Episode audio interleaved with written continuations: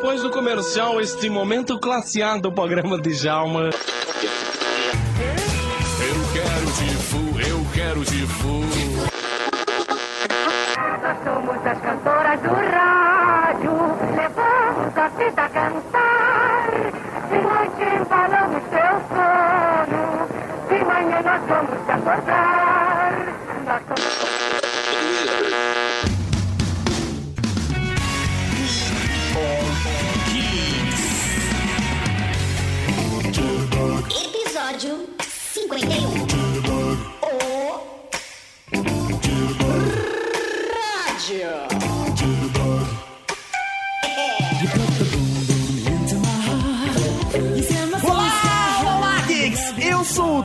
e Good Morning Vietnam! Olá, eu sou Daniela Monteiro e eu amo rádio. Aqui quem fala é Léo Lopes e assim como o Marconi roubava as ideias do Tesla, o We Are Geeks rouba as pautas do Radiofobia. muito boa, muito bom, muito bom. Eu sou o Douglas Falsarella e só tô aqui porque esses dois viados sabem que eu trago cerveja toda vez que eu venho aqui. muito bom, muito bom. Ele tá aqui presencialmente, cara. E ele trouxe cerveja. Uma caixa. Duas visitas, duas caixas de cerveja, Exatamente. cara. Eu falei, Maurício, ele tá querendo te comer. Fala aí, galera. Estamos começando mais um Year Geeks Podcast. Eu sou o professor Mauri e eu amo a Dani Monteiro que amo o rádio. ah, garoto. Ai, que amor. Eu amo essa mecha do Mauri. Ah, depois eu vou falar pra minha mãe. Apesar de achar que ele só escolhe música de baitola, né? boa, boa, Léo. É isso aí, Geeks. Estamos aqui hoje com uma galera especial para falar de um tema por que não, né? Tecnológico, o rádio. Cara, é pura tecnologia, não é feitiçaria.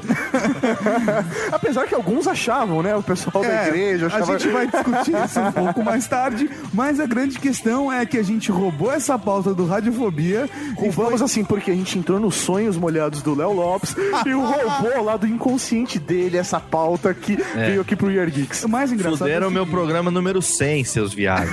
Eu mandei a pauta pra ele. E aí, Léo, o que, que você acha? Ele só respondeu, filho da puta. Eu, eu. Também o mínimo que tinha que fazer era chamar eu e a Dani aqui, porque senão nunca mais eh, ia ter técnica na, na, nos We Are Geeks e nas Drops Lives e nas maratonas, né? Oh, mas preste atenção, preste atenção. O Radiofobia também um dia vai gravar um podcast sobre rádio, né? Sobre a história, a história do, rádio, do rádio. E o deles vai ser bem melhor. Certeza, certeza. Isso daqui só vai ser ponto de comparação. Vai ser um preparatório pro pessoal que vai poder ouvir Exatamente. no Radiofobia. Ah, vocês não sabem nada. A hora que eu falar isso, eu vou passar o, o as partes do Year Geeks que der pra aproveitar e foda-se. tá vendo, cara? Tá vendo? Já não vai ter que trabalhar. Não, Mas que enquanto o Radiofobia especial sobre rádio não sai, vocês, por favor, contem-se com o que tem. Ou podia ser né, um doublecast, né? Daqui a 50 episódios, né? ele tem com certeza companhias bem melhores do que a nossa. O que, que tem agora? Recadinhos. Recados!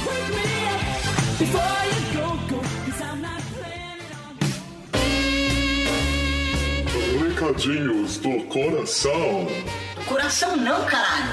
Tá bom, recadinhos. Recadinhos mal. E o que nós temos hoje, professor Mauri, para os recadinhos? Cara, vamos fazer só um recadinho para ficar gravado na mente das pessoas e eles não terem mais nada para pensar a não ser isso. Então a gente vai repetir três vezes para ficar igual o Silvio Santos. Isso e aparecer a loira do banheiro depois de dar três descargas. Exatamente. Então vamos lá. Queria agradecer aí, então, toda a cavaleirinha geek que nos ajudou a participar do YouPix, malandro! Ah, garoto! A convida a nossa querida amiga Laura Bu, do Pink Vader. É, isso aí. Nós fomos convidados para participar do bate-papo, da palestra, né? Sim, eu ganho dinheiro com isso lá no YouPix. Maurício, você ganha dinheiro com isso? É, ganho. ai, ai. Com podcast, será que a gente ganha dinheiro? Eu não ganho. Não, não ganho, cara, não ganho. Também não. Não, não ganho. Não no Mas... meu. Justamente, não no meu. Então, nessa palestra a gente vai falar um pouco sobre como é ganhar gerando conteúdo pra internet, né? Olha que bonito. Coisa linda de Deus, como diria um grande amigo meu, professor Mauri. E o mais legal de tudo é que quem for na YouPix, inscrição é gratuita, vai poder ouvir a gente na quinta-feira, cara. Quinta-feira, que dia? Quinta-feira, dia 18 de agosto, Que horas? às 16 horas e 15 minutos. Até as. Não importa. É, A até, gente vai ficar- até o último cliente. Ah, Então vamos quem- lá. E pra quem não está em São Paulo, a gente vai tentar fazer um WDL de repente pra streamar isso pra vocês. Vamos ver, né, cara? Se a conexão ajudar, quem sabe não rolam Isso aí. WLs. Se tiver Wi-Fi, Wi-Fi, se não a gente tenta com 3G, se não só vai pra ficar pra quem estiver em São Paulo. Ou a gente grava e publica depois. Olha só, que solução genial, como eu não pensei nisso antes. Mas o mais importante de tudo é que a gente tem que agradecer demais a Cavalaria Geek, que, velho, detonou na votação, né, cara? Certeza, Pô, cara. detonou, foi foda pra Foi, caralho. foi a palestra mais votada, cara. Cara, a gente, a gente entrou a votação quando a gente divulgou, tipo, faltando dois dias. A gente simplesmente subiu 10% dos números naquele. Cara, é muita gente votando. É do caralho. Aumentar 10%. Sabendo que todo mundo tava fazendo campanha de divulgação das suas palestras, a gente, além de tudo, conseguiu, meu, bater a galera com mais 10% ainda no final. É cara. isso aí, velho. A Cavalaria Geek. Opa! Então, dia 18, quinta-feira, das 16h15 até o último cliente. É isso mesmo, quinta-feira, 18 de agosto, das 16h15 até o último, último cliente. né? É horrível, né? Cara, Nós estaremos também lá no YouPix outros dias, né? Os outros dois dias. se Deus quiser. É só procurar a gente pra bater um papo, tomar uma devassadinha, sem fazer anal, hein, galera? Que Maurício, que horrível. Cara, então é só esse o recado que a gente tem pra dar. Estaremos no YouPix. É... Faremos fotos, daremos autógrafos. É isso, professor? É isso aí, só não daremos dinheiro. É isso aí. Então, Beijo, beleza, galera do PicPay, né?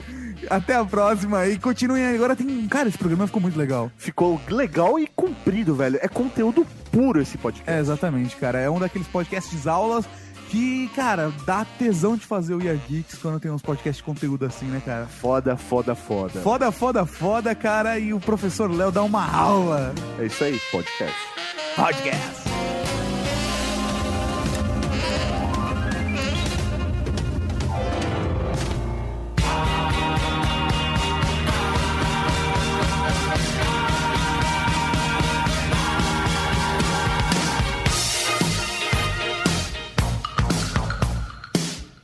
Beleza! Estamos aqui hoje para falar do rádio, que é um tema não é normalmente associado à tecnologia. Justamente, a gente chamou o Léo do Radiofobia Rádio- porque ele é nosso amigo, só isso. Exatamente. e a Dani também, porque ela não tem nenhuma experiência nisso. Justamente. E o Douglas, a gente trouxe porque ele traz cerveja. É, justo.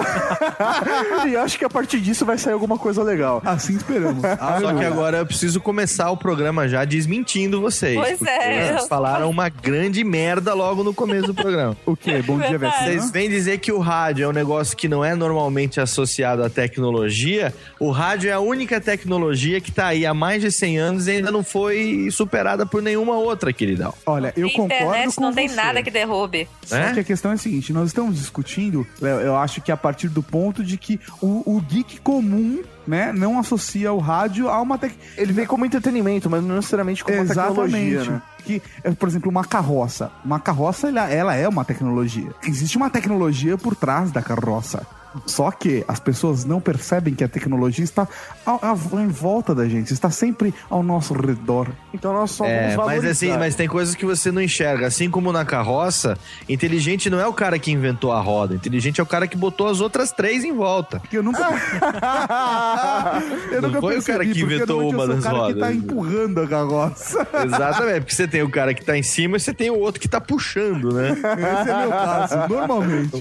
nós, nós- nós também estamos puxando até hoje, Inteligente foi agora. aquele cara que usou essa carroça com quatro rodas pra catar mulher, mano. Ah, é, Mas ó, o Esse foi rádio, o mais esperto de todos. Com certeza. o rádio pode não ser muito valorizado pelo geek, vamos chamar de moderno, no, no ano 2011. Contemporâneo. Mas pra quem é geek nerd desde criancinha, que é o meu caso, Old school. old school, eu com 37 anos, o grande gadget da minha adolescência, com certeza, era o rádio Walkman. E era o, Caramba, era o nosso é grande companheiro, o rádio Walkman com fita cassete, né? Então, no começo Nossa, era eu só rádio com mesmo. o Walkman pra cima e pra baixo, direto. E o grande, Já era uma extensão do meu corpo. é, o grande foda foi quando o Walkman a gen- é, passou que eu tive meu primeiro Walkman que dava pra gravar Porque aí eu gravava minhas músicas preferidas do rádio, da programação de rádio. Mas é assim que sempre funcionou, Léo. Pelo menos eu cheguei a gravar em fita inteira pra namorada que eu copiava direto da rádio, né, cara? Uhum. Clássico, Se vocês 60. prestarem atenção, eu estou trabalhando no meu R. R, é, tá falando que nem rádio. Na,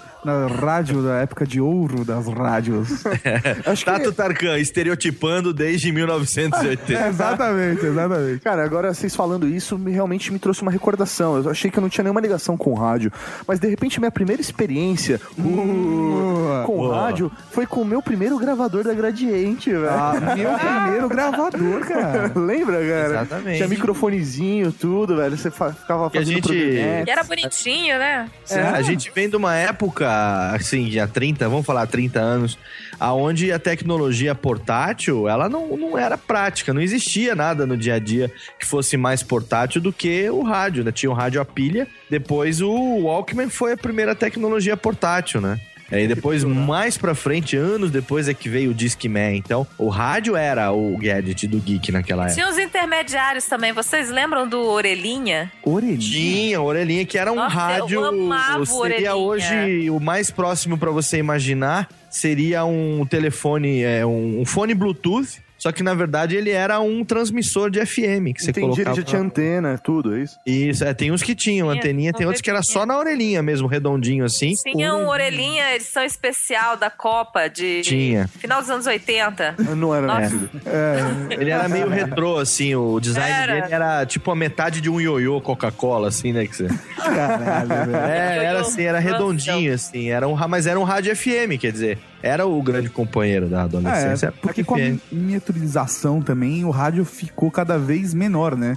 Hoje em dia, você tem um receptor de rádio em qualquer coisa você consegue Ah, sim. colocar. O receptor de rádio hoje é uma plaquinha ridícula, né? É, a- gente tem aqui o nosso querido convidado, que é, é- ele é especialista. Ele, ele é o técnico, cara. É o cara, é, é o- é o engenheiro da parada. É o cara que vai falar todas as coisas importantes e a gente corta na edição pra deixar as piadas. Não, Léo, você falou aí do, do, do orelhinho, na verdade esse cara aí já era moderno. Na, hora, na época do Walkman não dava nem pra colocar no bolso, tinha que pendurar na cinta, né? Isso, é. Caramba, é verdade, tinha a Prisilha, o clipe, né, cara? É, tinha. Nossa. Era O tudo. meu era chique. O meu tinha o clipezinho, tinha a rádio FM, tinha o gravador também. Era muito chique. O rádio há mais de 100 anos, como eu falei, tá aí e até agora não tem nenhuma tecnologia que tenha o superado o o. Ainda. O podcast Não, cara. tá E chegando. toda Não, vez na que real, surge uma nova, né? é, se fala em ah, a morte do rádio. Nunca vai Cara, acontecer. eu, isso, prefiro, eu acho que morre a Nunca. televisão, rádio não, cara. É Eu também mais acho, fácil, Eu também é mais acho que é fácil. mais fácil morrer televisão do que o rádio. Eu TV aberta eu já não vejo mais, rádio eu continuo ouvindo, então. Certeza. Mas então vamos começar a contar como rolou a primeira transmissão Ah, de rádio. Como a foi história. a história do rádio, né? Vamos colocar aí na pauta para os nossos ouvintes entenderem um pouco dessa história. Exatamente, como diz Jonas de Filho. E como, É, como foi? antes Léo? de Então falar você- da transmissão, na verdade, do, do rádio, a gente tem que falar da- de como é que surgiu, né? Exatamente. Ô, Léo, como começou esses estudos sobre o rádio, né? É, foi antes, na verdade, de se falar sobre rádio, a gente tem que falar sobre ondas eletromagnéticas, né? Vai lá pro século XIX, vamos lá pros anos de 1800 e, e quebrada. E antes de falar efetivamente de quem contribuiu para que o rádio pudesse existir, a gente tem que falar de dois cientistas que foram fundamentais, que foi o Maxwell, o inglês, James Clerk Maxwell, Aham. e o alemão Heinrich Rudolf Hertz, ou Hertz, que a gente fala, que não por acaso dá nome às ondas, né? Os Hertz, que são os megahertz, os gigahertz, enfim, que até hoje dão nome às ondas É eletromagnéticas. quando o que ele montava, assim, uma pirâmide com a família dele, ele se transformava num megahertz. era? Ah, mano. pra você. Alguém muta, por favor, o microfone dele. Eu mesmo me muto. O que a gente tem que lembrar que é o seguinte: du- quase metade do século XIX, o que aconteceu, os cientistas tentavam entender e dominar a eletricidade, né? Então, Thomas Edison é, fez os deles, né? O, estudos o dele. Tesla também. Não, então, na época o Thomas Edison fez o estudo dele com relação a. Ele inventou o fonógrafo, a lâmpada elétrica, Graham Bell inventou o telefone é, por fio, o telefone é, da maneira como a gente conhecia. E aí a gente teve um cara chamado James Maxwell, que eu citei agora, que é o, era o inglês. Em 1863, o James Maxwell levantou a teoria e ele provou na, na, num quadro, na, na, na lousa, que as ondas eletromagnéticas eram uma realidade, né, que elas existiam. Então, estudavam isso, além daqueles que já tinham o telefone nessa época do Graham Bell já existia e tudo mais. E aí, 24 anos depois, o Hertz, ele pegou essas teorias do Maxwell no laboratório, criou máquinas que conseguiram provar fisicamente, equipamentos que conseguiram provar fisicamente a existência das ondas eletromagnéticas. Então, ondas eletromagnéticas existem em volta de todo o globo terrestre e nas mais variadas camadas. Existe uma parada chamada espectro eletromagnético, que ela tem ondas, ela tem radiações eletromagnéticas e esse espectro nada mais é do que o intervalo completo dessas radiações. Então você tem as ondas de rádio, você tem micro-ondas, infravermelho, a luz que a gente consegue enxergar, a luz visível, raios ultravioleta, raio-x, até radiação gama, olha aí o Hulk, né? Todas Não precisa nem essas... falar mais nada, né? Tipo, eu tô quieto aqui, vai lá, É, Léo. vai embora, né? Não, então, tudo isso, tudo isso é medido em hertz, né? Tudo isso é medido em hertz. Então o Maxwell levantou a teoria, o Hertz foi lá e provou em laboratório que aquelas coisas realmente existiam, que o eletromagnetismo era uma realidade. Aí o que aconteceu? O Marconi, o italiano, Guglielmo Marconi, no final do século XIX, também o Tesla, o croata Nikola Tesla e outros também no mundo inteiro pegaram esses estudos do Maxwell e do Hertz e começaram a pesquisar usos práticos para essas ondas O eletromagnéticas. que fazer com essa porra? Eu É, alguma po- coisa, não sei o que Exatamente. ela. Porque na época o, o, o Maxwell, ele foi, ele tirou a primeira foto colorida com os estudos que ele fazia sobre, sobre luz. E aí a- começaram a descobrir milhões de usos para isso. E aí o, o- no caso o Marconi e o Tesla, que foram os que se destacaram mais, eles começaram a estudar os usos efetivos para você usar essas ondas a ponto de você fazer transmissões através do ar sem depender de fio. Então, assim, o Maxwell deduziu as fórmulas, o Hertz provou em laboratório e a partir daí começou então uma briga pela aplicação prática desse eletromagnetismo. Basicamente é, é assim que, que a coisa toda aconteceu. Então, seu É. nerd virgem, nós não estamos falando de Wi-Fi, tá? Ó, pra, pra, pra que o, o ouvinte retardado até do Ia Geeks do Radiofobia consiga entender, falando de uma maneira bem mobral, é o seguinte: o Hertz. Mobral, mano. É, o Hertz é a medida de frequência da onda que transporta o áudio do transmissor até o aparelho receptor. Tá? Então você imagina que você tem é, um aparelho que ele gera essa onda, essa onda ela vai através do ar e ela é captada por um receptor. O que, o receptor faz?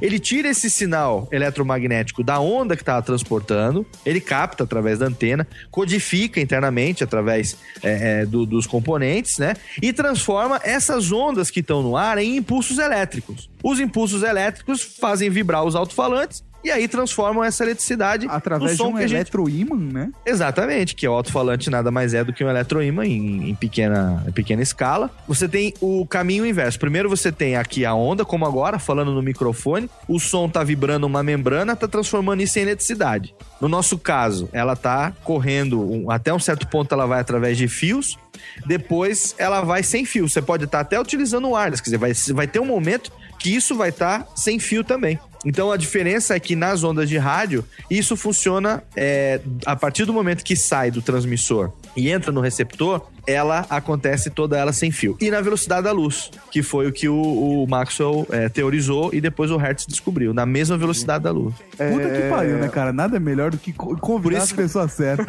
É por isso que a gente consegue aqui, por exemplo, com rádio de ondas curtas, pegar uma transmissão, por exemplo, da, da Noruega, Do da Japão, Nova Zelândia, até, do Japão. dependendo do- é, do dia. e não é uma transmissão que tá com puta de um delay. É, Essa transmissão, lógico, ela vai estar com um, um delay de alguns, às vezes, segundos ou milissegundos, dependendo do, do- da distância, obviamente, mas ela tá viajando na velocidade da luz. Que beleza, daqui a pouco tá tendo dobra, né? É isso. Ou tá aí uma tecnologia que eu tô torcendo.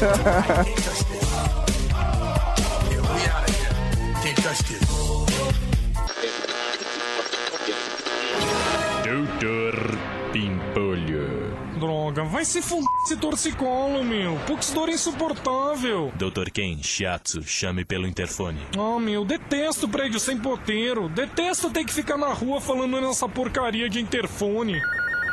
Pronto? Oi, é o Dr. Pimpolho. Quem? Dr. Pimpolho, eu vim por indicação da Cileide, minha secretária. Quer falar com quem? Quero falar com o Dr. Ken. Doutor quem? Você é surdo, meu. Quero falar com o Dr. Ken. Aqui é o Dr. Pimpolho. Doutor Pimpolho? É, meu, eu quero falar com o Dr. Ken. Doutor quem? Dr. Ken, meu. Doutor quem, né? Amigo, são dois doutores, tá? Dr. Ken e Dr. Pimpolho, meu. Dr. Pimpolho, eu quero falar com o Dr. Ken. É difícil entender isso, meu? Sim, doutor Pimpolho, né? Isso, quero falar com o Dr. Ken. Doutor quem? Meu, vai se fuder e abra essa droga de portão, vai. Abriu? Não. Abriu agora? Não, meu, você não sabe mexer nessa droga de portão, meu. Tô com torcicolo, pô. Abriu? Vai se fuder, meu. Não, não pode falar assim, hein? Desculpa, meu, é que eu tô com torcicolo. Tô irritado, vai, meu. Abriu? Amigo, faz o seguinte, chama o Dr. Ken aí pra mim, vai. Ah, só um pouquinho. Ah, meu, que tortura. Dr. Ken tem que mandar embora esse energúmeno, pô.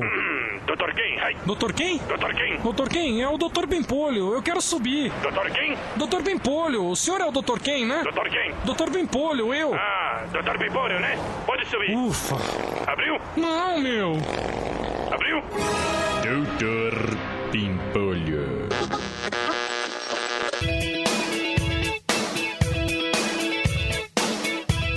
Mas assim, o código Morse, ele influenciou nessa tecnologia? Como que foi isso? Não, o código Morse ele já existia antes, porque antes do, do, do rádio te- já existia o telégrafo com fio, né? É, então com fio, com fio. já existia. O código Morse já era um método de transmissão de sinal através de traços contínuos e, e- e interruptos, assim, traços curtos e longos. Também conhecido como transmitia- risco e ponto. risco e ponto, risco e ponto. Pipi, pipi. Exatamente. Pra você ter uma ideia, antes do, do descobrimento do, do, do telégrafo sem fio, que foi o principal trabalho do Marconi, no caso, que foi o radiotelégrafo, existiam cabos que atravessavam o oceano para que os códigos fossem transmitidos. Então, da Europa até os Estados Unidos, você tinha cabos inteiros atravessando o Oceano Pacífico. Ah, hoje a gente Oceano ainda tem, só Atlântico. que é de fibra ótica, né? cara? Oceano Atlântico, é. Mas você tinha cabos inteiros. Então, antigamente não, não existia isso. O código Morse, ele é importante dentro do, do- do- da descoberta do rádio, no caso, porque ele, ele era o método mais simples de você transmitir algum sinal. Porque o que é o código Morse, na verdade? Ele- é- como são pontos e traços, ele pode ser transmitido de uma maneira bem simples. É só você ligar e desligar alguma coisa, né? Então, tanto faz o período de silêncio como o período que está ligado, você determina como é que vai se transmitir aquilo. Então, fica aquele tu, tu, tu, tu, tu, tu, tu, que você consegue fazer nada mais do que encostando fio com fio. O tempo que você deixa o fio encostado é o tempo que é, esse código é transmitido. No estudo do rádio, o Tesla e o Marconi utilizaram muito esse código para poder fazer os estúdios do que seria, na verdade, o, o, o radiotelégrafo. Porque assim, o Marconi, só para entender também, ele não inventou o rádio como a gente fala, como a É, gente é isso que eu pensa. ia falar, Léo. Porque eu cheguei com a pauta, fui falar do Marconi pra você, você falou, Tato, você não sabe de porra nenhuma, você não manja de nada, seu idiota. Não, não é bem isso, não é bem isso. O que acontece é o seguinte: é, você perguntar hoje pra qualquer estudante de segundo grau quem foi que inventou o rádio, vai falar que foi o Marconi. Né? Guglielmo Marconi, italiano, foi o inventor do rádio. Só que é mentira. O que, que o Marconi inventou, na verdade, foi o radiotelégrafo, que transmitia código Morse. Então, Tu- Como tudo que você aprende na escola é mentira, você só vai descobrir isso na vida adulta. Exatamente. Que o Marconi, mas, existe, mas existe todo um negócio aí por trás, porque assim, a história ela é formada por uma série de verdades e mentiras, na verdade, né? Então, n- n- não é que é de todo mentira. Existe um fundo é, de inverdade também dentro da história do Marconi. Ele foi uma das pessoas que começou essa pesquisa de rádio, né? Só que no meio científico, ele ficou conhecido como um cara que roubava as ideias do, do Tesla. É Algumas ele te- fontes ele até hoje. Vários Muito- roubavam, né? Ele teve Oi? 18 patentes Vários que roubavam. foram 19. tiradas de- 19. 19. isso. É, 19 patentes do Tesla o Marconi utilizou. Mas assim, alguns falam que eles foram amigos íntimos e até que o Marconi foi aluno do Tesla, o que pode ser que tenha um, um fundo de verdade. Só que assim, até hoje a invenção do rádio, ela é atribuída no mundo inteiro pro Marconi e pro Tesla. O rádio, na verdade, é um conjunto de descobertas, você viu? Falei do Maxwell, que, que fez a teoria do eletromagnetismo, Hertz, aí teve o Hertz, que descobriu que existia, provou isso com equipamento. Então, na verdade, é uma, uma, um conjunto de cientistas que o, o século XIX, principalmente na segunda metade, estava bombando com esses estudos de eletricidade, de eletromagnetismo, de luz, de Até onda, de ótica. criar as ferramentas, né? Tanto pra fazer o transmissor quanto o receptor, né? Então, Exatamente, tem porque eles todo- tinham que criar, assim como o Thomas Edison, ele teve que criar até o, o filamento da lâmpada, né? Ele, ele teve que fazer tudo isso com tungstênio e tudo mais. Ele tinha que fazer o, Aham. o filamento. É, naquela época, os equipamentos todos, né? O, vamos chamar assim, tá aí o Douglas também, que não me deixa mentir sozinho. Mas naquela época, né, Douglas, as válvulas, é, todos os transistores e os resistores, todos eles, eles tinham que ser feitos à mão, não existia na época, né? É isso aí Eles, mesmo. eles tinham que montar um por um, eles tinham que estudar a matéria-prima, tinham que ter um estudo de metais, eles tinham que fazer é, um estudo de resistência, resistores, transistores, e, e com isso eles criavam tudo. Né? Fazia parte do, do, do processo de patenteamento é, você descrever tudo, desde o material que você usava até os fios que você ia usar, é, tudo, tudo, tudo, tudo. Era um manual completo da tecnologia. Acho que Não até à toa eram grandes gênios, na é verdade. Exato. Não era que nem hoje. Você fala assim, você quer montar um rádio hoje? Meu, é fácil. Quem fácil. sabe, que nem o Douglas hoje. Você chega numa loja de, de eletroeletrônico, de eh, loja de, de componentes eletrônicos, Douglas, você consegue, chega lá com uma listinha de compras, você sai dali e você monta um rádio ou não. 2,50. É verdade. Já diz o curso universal brasileiro, que no, no- no Instituto Universal Brasileiro, que não deixa de curso Exatamente. de, curso de rádio eletrônica, né? Aprenda à distância em duas horas e meia, né, cara? Vem a Mas, plaquinha assim, pelo correio, você compra na banca. Agora, me, fala- me tira uma dúvida. Agora, você traz, traga o seu expertise, Douglas, pro nosso podcast. Como funciona essa porra? Então, na, na verdade, assim, a- até aproveitando o gancho que o Léo falou, da- dessa época que eles começaram a inventar equipamentos valvulados e transistorizados, na verdade, quando eles inventaram, por exemplo, a, a rádio só começou a crescer de uma forma, abranger mais, mais áreas, né? Ter uma, uma, uma transmissão maior quando eles começaram a, inventar equipamentos valvulados. E essa tecnologia veio até hoje, até, na verdade, tem até equipamentos que é, são utilizados hoje val- valvulados, que são ah, os equipamentos que têm a melhor qualidade de som. Porque, na verdade, o Marconi, ele ficou rico vendendo equipamento de rádio. Puta que Beleza, o cara já tem a ver no negócio, né? O Marconi, então, porque Mas o que é uma acontece... característica do Marconi essa, né? Então, O Marconi o que- era um homem de negócios. O que, o que acontece é que é o seguinte: as, as informações sobre a data da primeira transmissão de rádio, é- é- é, o pessoal também não tem certeza como é que é. Mas assim, dizem que o Marconi fez a primeira transmissão de rádio em 1899 na Inglaterra, só que ele plagiou estudos que o Tesla já tinha apresentado dois anos antes. Então, o, que- o grande pulo do gato aí pro Marconi ser considerado o pai do rádio mundial é que a patente do rádio ficou com ele. Entendi. Então, assim, na verdade, Ah. não necessariamente ele foi lá, ele que executou primeiro, mas ele foi o que mostrou pra todo mundo. Não né? foi- ele foi aquele que apareceu, entendeu? Não, ele foi aquele que gritou, eu comi. Não importa quem Exatamente. comeu antes. Não importa o boato que estão falando, entendeu? Ele Só falou, que eu aí comi. a patente ficou com ele até que o Tesla conseguisse contestar isso nos tribunais. Então, chegou uma hora que os tribunais americanos, a Suprema Corte, deu o, o- o ganho, vamos dizer, da patente do rádio pro Tesla, porque viu que o Marconi tinha usado essas 19 patentes que já eram do Tesla para poder montar o que ele queria fazer. Você usou 19 patentes de propriedade intelectual do outro pra fazer a sua invenção. Porra! É tipo um quebra-cabeça feito com as peças do outro. né? Exatamente. cara. Exatamente. Então a, a questão do, do- da tecnologia, naquela época, era uma época que não é que nem hoje na internet, que, sei lá, você faz uma cagada lá do outro lado do mundo, meu, vira trending topics em dois minutos, assim. Com entendeu? certeza. Sim. Não, não, não existia isso naquilo lá, as coisas demoravam muito tempo pra se confirmar. Tanto é que, agora eu vou, vou falar um negócio que talvez o ouvinte se assuste um pouco, mas é verdade, até hoje muita gente não sabe, mas a gente tem uma pessoa no Brasil É que se que fosse, se fosse realmente levar a história no que realmente aconteceu, esse brasileiro que seria o pai do rádio, e não esses dois que a gente tá falando. Então, eu, eu tava vendo aqui, assim, no, no estudo da pauta, um tal de Padre Roberto. É, É, isso aí. Roberto Landel de Moura. A gente não tá falando do Marcelo Rossi, tá bom, gente? Erguei as mãos. Ele é um grande carismático. É o padre Roberto. O padre, padre Roberto Landel de Moura era um gaúcho, nascido em Porto Alegre. E ele era padre jesuíta. Ele ficou conhecido. Na verdade, ele foi, não ficou conhecido. Esse foi o grande problema. Ele foi um dos maiores, se não o maior cientista que o Brasil já teve. No final do, do século XIX, enquanto o Tesla estava lá na Europa causando, e o Marconi também e tudo mais, o padre Landel de Moura, ele estava aqui no Brasil fazendo a primeira transmissão de voz sem fio de Porto Alegre até a Avenida Paulista. Caramba! Ele fez isso aqui em 1894, um ano antes do Marconi ter feito a primeira transmissão dele de rádio.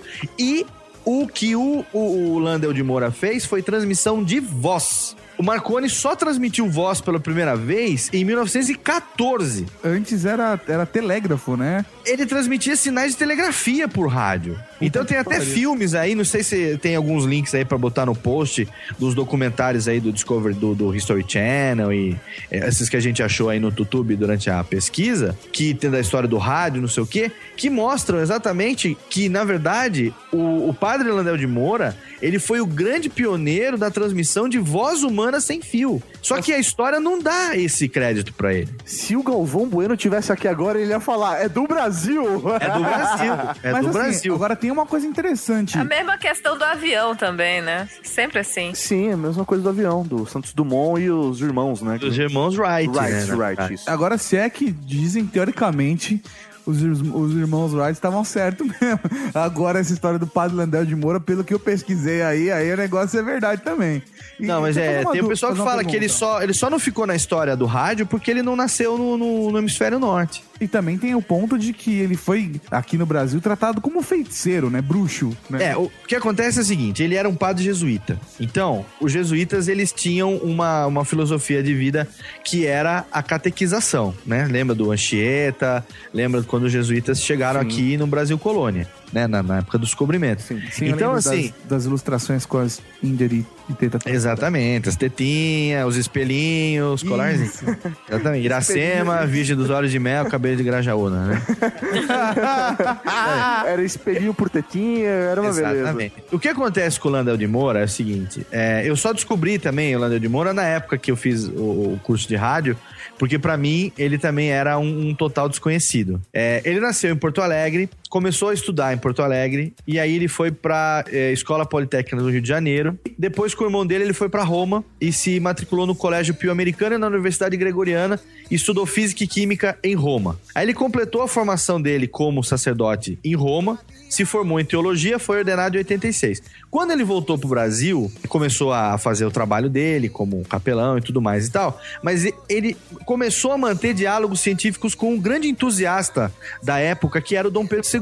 O imperador Aham. Dom Pedro II, é, não sei se vocês sabem, mas ele foi o, o dono do primeiro telefone do Brasil. É verdade, ele fez Ele teste teve com na- Grambel direto, né? cara? Exatamente, ele teve na Europa, fez teste com o Grambel, ele soltou a célebre frase Isso fala e trouxe dois telefones pro Brasil. Um pra ficar em Petrópolis e outro pra ficar no Rio de Janeiro. Então, era o único que tinha, era dois, era assim. Teoricamente, na verdade, ele trouxe três, ele deixou um em Santos, mas escondido da mulher. ah, Que era pra amante. Era praticamente um walk-talk, né? Mas assim, ó, o Landel, quando ele tava em Roma, ele começou a estudar física e eletricidade. E quando ele voltou pro Brasil, ele, ele continuou estudando, né? No final do século XIX, ele fez as experiências é, em São Paulo e em Porto Alegre, fazendo transmissão sem fio. Então, ele transmitiu, na verdade, assim, a voz através de dois veículos. Um era um transmissor de ondas, que utilizava um microfone eletromecânico, na verdade, chamado, e ele recolhia as ondas através de uma câmara de ressonância, que que nem o microfone que a gente usa hoje. O diafragma, ele, ele reverberava e aquilo transmitia. Tinha toda uma questão técnica, se quiser você bota um post pro pessoal entender um pouco melhor. Mas assim, é, tem uma passagem interessante que tem um texto aqui, inclusive, que é assim, ó. Ele fez experiências a partir de 1892, 1893, olha aí, antes do Marconi, portanto, Aham. em Campinas em São Paulo. Aí teve uma notícia do estado de São Paulo, em 1899, que ele transmitiu a voz humana a partir do colégio de São José, no Colégio Santana, no, no- Alto de Santana, aqui em São Paulo. E depois, o Jornal do Comércio notificou o seguinte, ó. No domingo passado, no Alto de Santana, na cidade de São Paulo, o padre Landel de Moura fez uma experiência particular com vários aparelhos de sua invenção no intuito de demonstrar algumas leis por ele descobertas no estudo da propagação do som, da luz e da eletricidade através do espaço, as quais foram coroadas de brilhante êxito. Assistiram a essa prova, entre outras pessoas, Percy Charles Parlementaire Lupton, representante do governo britânico e sua família. Então, é, para as pessoas que não compreendiam essa tecnologia, porque vamos e voltemos, o Brasil nunca foi um polo de, de, de estudo científico e, E a gente tá tecnológico. século XIX, né? Século. XIX, 1800 e dereré. O Brasil tinha acabado de ter 1822, pra você aí que não lembra, 1822 foi a independência do Brasil de Portugal. 1822. Nós estamos falando de estudos aí de 70 anos depois. Né, no final de 1890, na virada do século XIX para o século XX. Então o Brasil estava ainda se desprendendo da condição de colônia, enquanto nos Estados Unidos e na Inglaterra e na, na Europa, os estudos de tecnologia e os grandes cientistas tinham descobertas novas a cada dia. Então, Até porque tinha o interesse do desenvolvimento local. Aqui o Brasil, ainda como colônia, era simplesmente eu quero ganhar dinheiro em cima disso. Então, Exatamente. Foda-se se vão desenvolver alguma coisa aqui ou não. Pega o resto do ouro, acaba com o pau Brasil, come as índias e foda-se. É, exatamente. Aham. Porque a Inglaterra tava, sa- tava lutando para se manter como potência econômica, os Estados Unidos estava lutando para entrar como potência econômica, todo mundo investindo em tecnologia militar. E vamos concordar que o rádio tem um potencial militar do caralho. Sim. Certo? E, meu, o Brasil tava lá com um padre em Porto Alegre. sozinho, sozinho, sem ajuda de querendo, ninguém. querendo passar a mensagem dele através do rádio. Agora a pergunta é, como o receptor chegou de Porto Alegre aqui em São Paulo e quem atendeu, né? É, então, ele, ele trouxe, montou equipamento, né? E voltou, quer dizer, tinha um sobrinho dele que ajudava também nesse processo todo.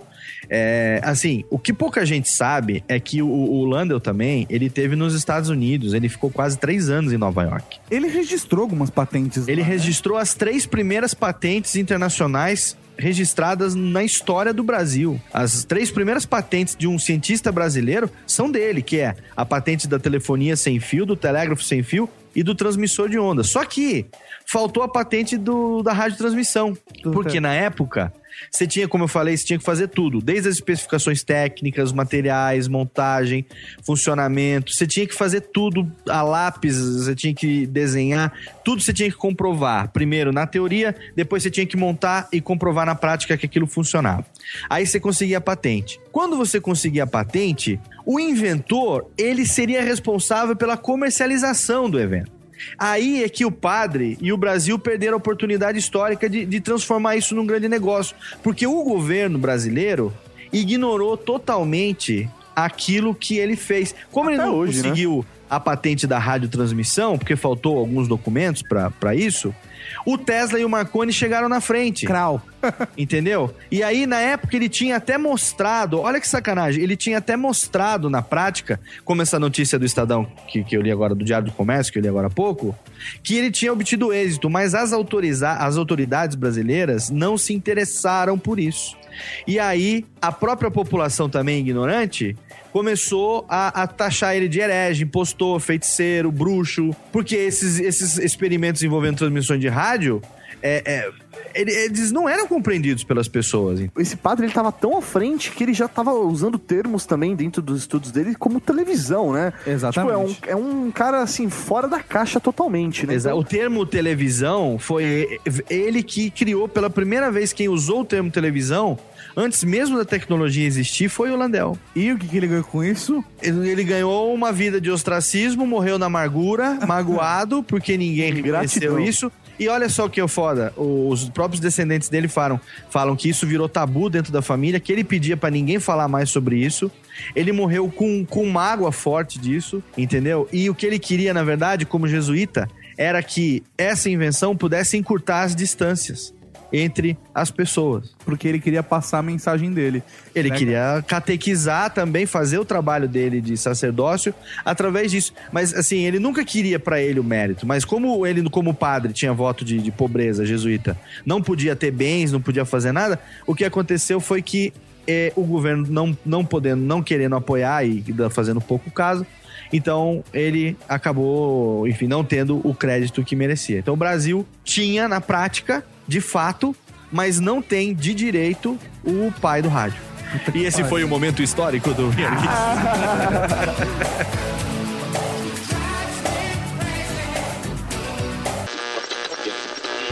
Está no ar o programa 11 Jorge Jones, informação. Atenção, repórter Jeff Brody, condição das estradas no momento. A condição das estradas no momento é impressionante. Por favor, Jeff Brody, eu quero a condição especificamente das estradas. Imigrantes. Impressionante. Dutra. Impressionante. Impressionante. Bittencourt. Impressionante. Marginais, como estão? Marginais. No momento acabaram marginais. E aí, acabaram. Feito as informações precisas. Quem vai viajar? Além das condições das estradas, precisa saber o tempo. O tempo é importante. Por isso daremos um resumo de todo o Brasil para você que está ouvindo o programa Jornal de Djalma Jorjão. Atenção para o tempo. Tempo no Rio de Janeiro. Impressionante. Salvador. Impressionante. Em Belo Horizonte. Impressionante. Pará. Impressionante. Porto Alegre. Impressionante. Maceió. Impressionante. Brasil Central. Impressionante. Perfeito, chefe Brody. Então, condições das estradas está.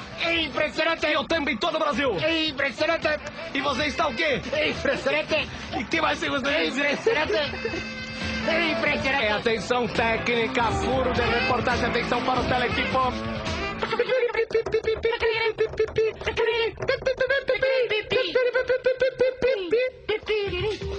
Ok, obrigado. Telex Internacional chegando. Atenção. Foi encontrado finalmente lhes. Foi encontrado lhes o bigode de PC Farias em cima de uma bigorna. E atenção, atenção, o Jornal de Jalma agora vai informar para você somente na língua do P. A próxima notícia para você que fala na língua do P. Bem, obrigado. Notícia. Chef Brother, por favor, todas as sílabas na língua do P, senão o pessoal não vai nos entender. Então é é pevô, PC, P, G, Pri, pegou, pegou, PO, perfeita informação, pepra, total tema de amor, PI, tem uma salva de palmas para nós mesmos. PI, PO, Prenan, PT. Muito obrigado, Muito obrigado. As informações dos fatos, os fatos estão informados, mobilizando, mobilizando, programa de chamas está ao vivo, por favor, técnica, tema de amor.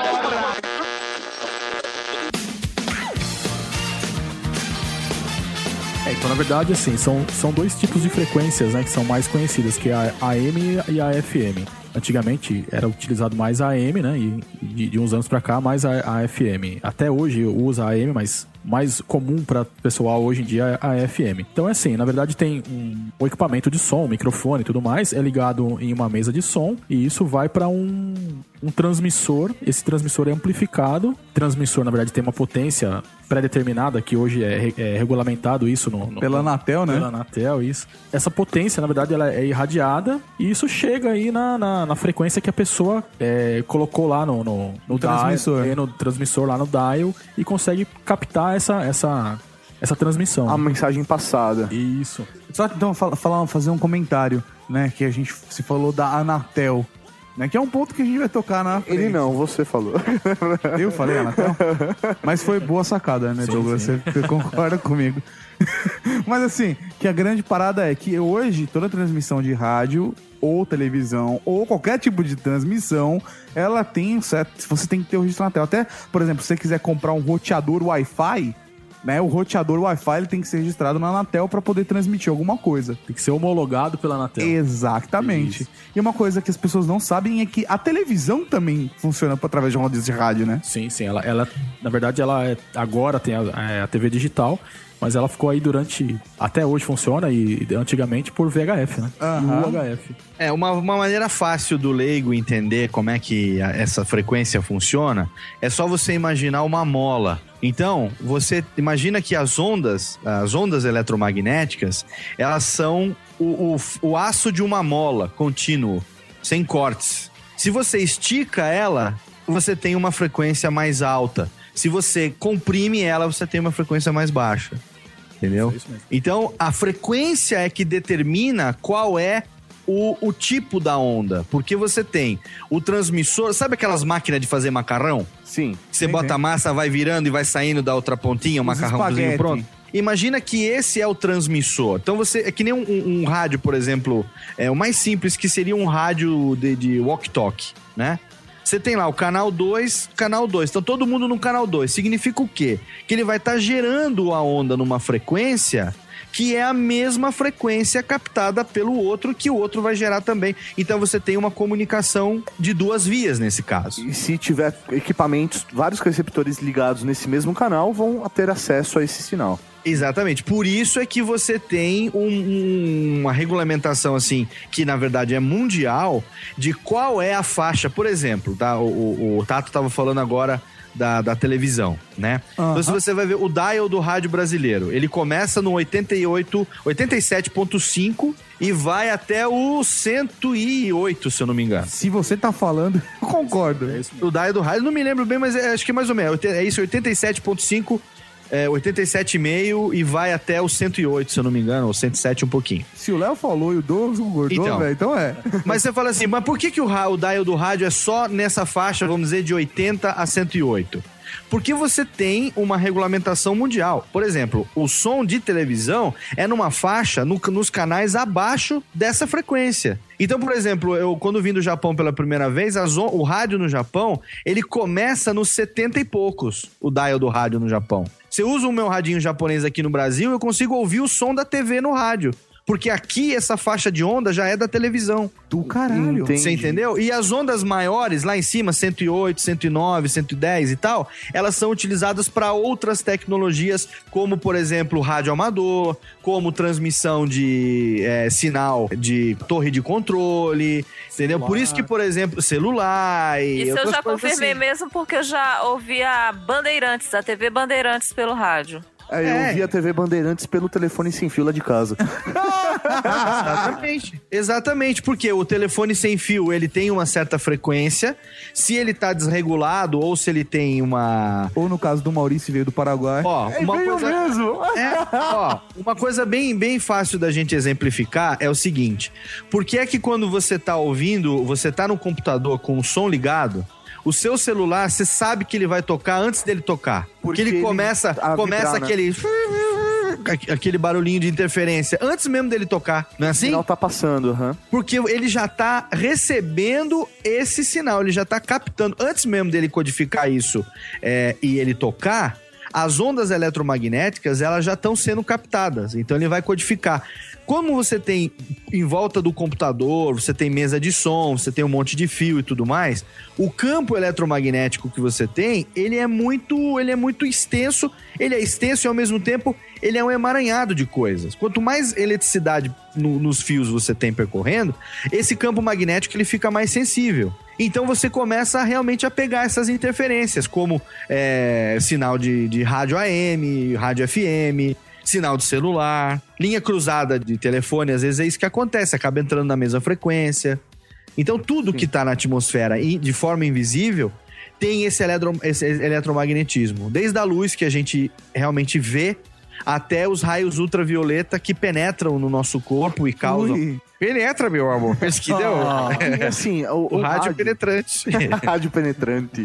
O rádio, assim, é, ele foi uma tecnologia que realmente deu certo e ele entrou nas casas das pessoas. Mas ele, desde o início, foi uma tecnologia barata? Não, o rádio já foi muito caro. O rádio já foi muito caro. No começo Muito do, casa, do- né? Quando o rádio chegou no Brasil, ele era tão importante na época que ele ocupou o lugar de honra da sala das pessoas. O rádio família era do tamanho. No do meio rádio, da né? sala, é. Ele era do tamanho de um móvel. Ele era enorme. Então você tinha os rádios importados, os rádios, eles, eles- na sua maioria, os rádios brasileiros vinham da Inglaterra no começo.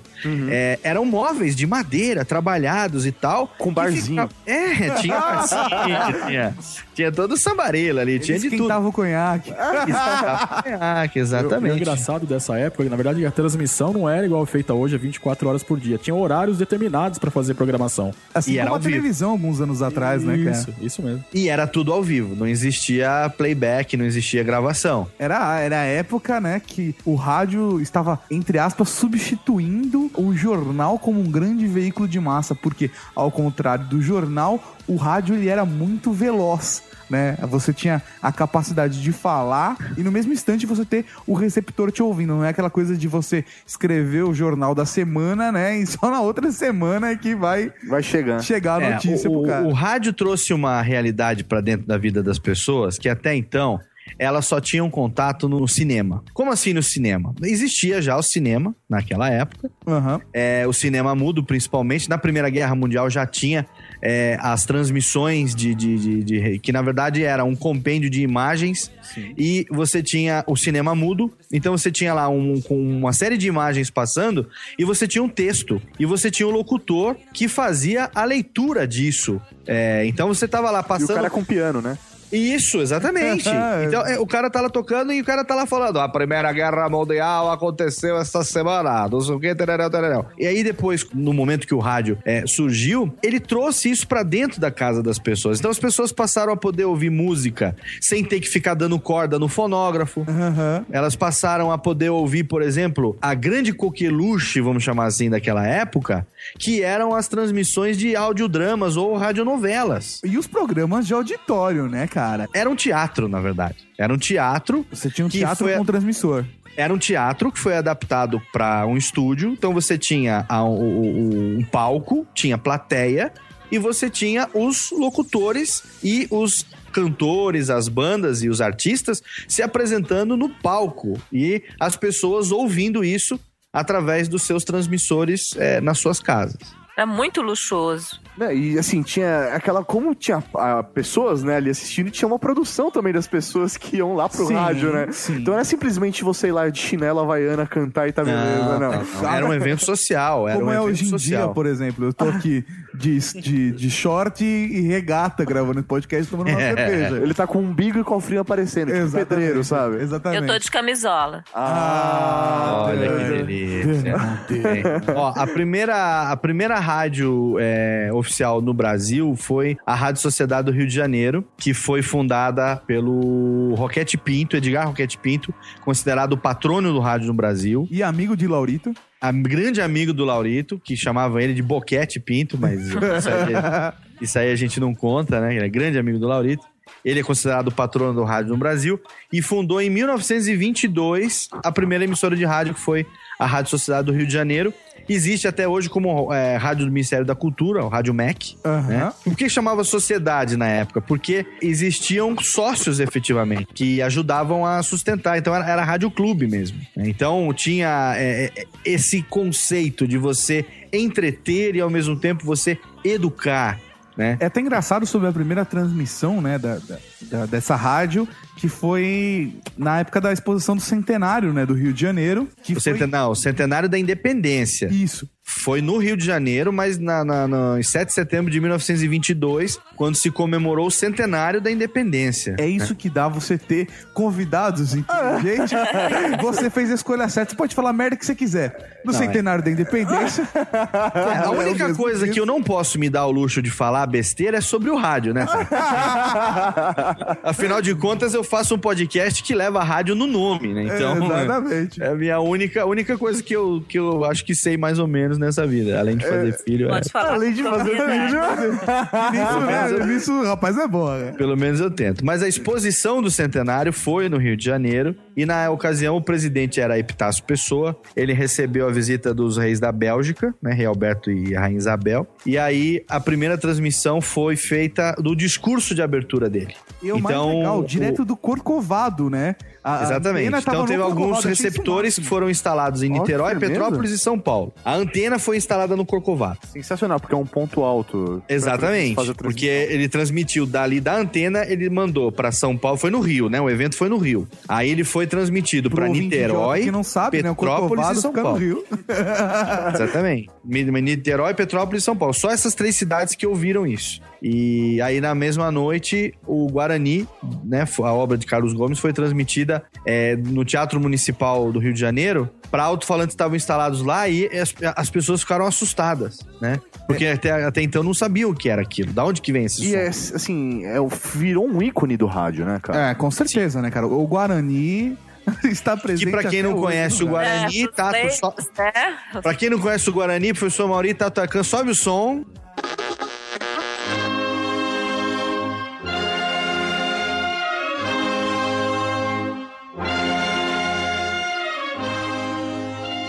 É a música que começou o do podcast. Vamos novamente ouvi-la. que é o tema do, do- da voz Brasil, o famoso pá, pá, parará.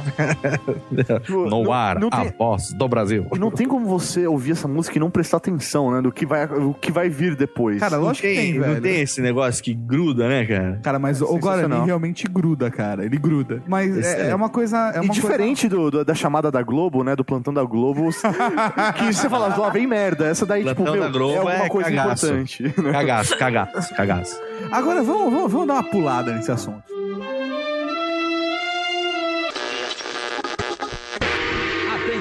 Top de 3-2. Maravilha, Alberto.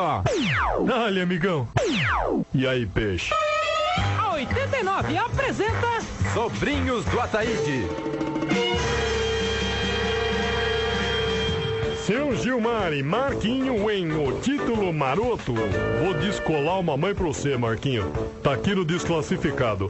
Diz que paga sapo. Dois real e cinquenta a ligação. Paga sapo quanto tempo quiser. Eu quero uma mãe bonita que nem a Barbie. Pede uma parecida com a mulher biônica. Diz que paga sapo, aqui você encontra amor. Como eu na casa do. Quer dizer, quando eu ligo pras meninas. Atendente Gessner Zarabatana. Anota aí, Jéssica. Baixinha, troncuda, pescoço grosso, lordose. Entendo. Haveria algum problema se o jaburu. Quer dizer, se a moça tiver menos de um metro de altura? Anã Paraguaia também não, amigo. Deixa aí pro tatu, lá das Ilhas das Fantasias. Seios fartos, nádegas torneadas, pele lisa e pernas bem traçadas? Manda vir tudo. Eu arrumo uma casa pra Bela Adormecida se aparece com a Madame Mim. Perfeito, seu Gilmar. Nós já, nós já estamos preparando a fubanga. Quer dizer, a mocinha. Diz que paga sapo, o amor pertinho de você. No meu caso, é só ligar pra casa do Rony. Ah, quer dizer, ligar para as meninas e marcar alguma coisa. Figurante Gessner Zarabatana se despede. Obrigado por tudo e desculpe por alguma coisa. Efetuado o transporte da devassa. Oi! É 250 mais o táxi. Xiii, pedi peixe veio galinha, 250? Você cobra? Eu tava justamente pensando em te pedir emprestado um barão. Dá licença. Paizão, dá pra adiantar a mesada? Sabe o que é? Eu também liguei no Disque Pagar Sapo e acabei descolando uma priminha. Teeny Winnie Vagina, como eles dizem lá. É 300, mas você sempre diz que família não tem preço, né? Xiii, Marquinho. Atenção para o top de três tchauz. Pena, Alberto. Juízo, criança. Sai andando, Paquito, e não olha pra trás, seu otário. A 89 apresentou Sobrinhos do Ataíde.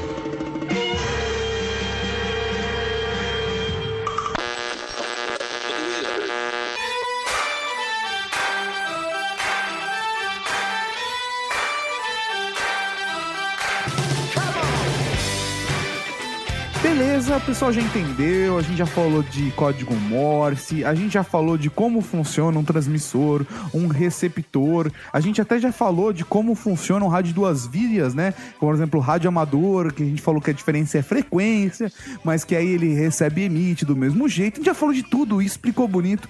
Agora deixa eu fazer uma pergunta pros especialistas, né, pros universitários. E qual é a da porra da rádio digital? A rádio digital. E a rádio digital é o seguinte. É uma promessa, né? Pra começar.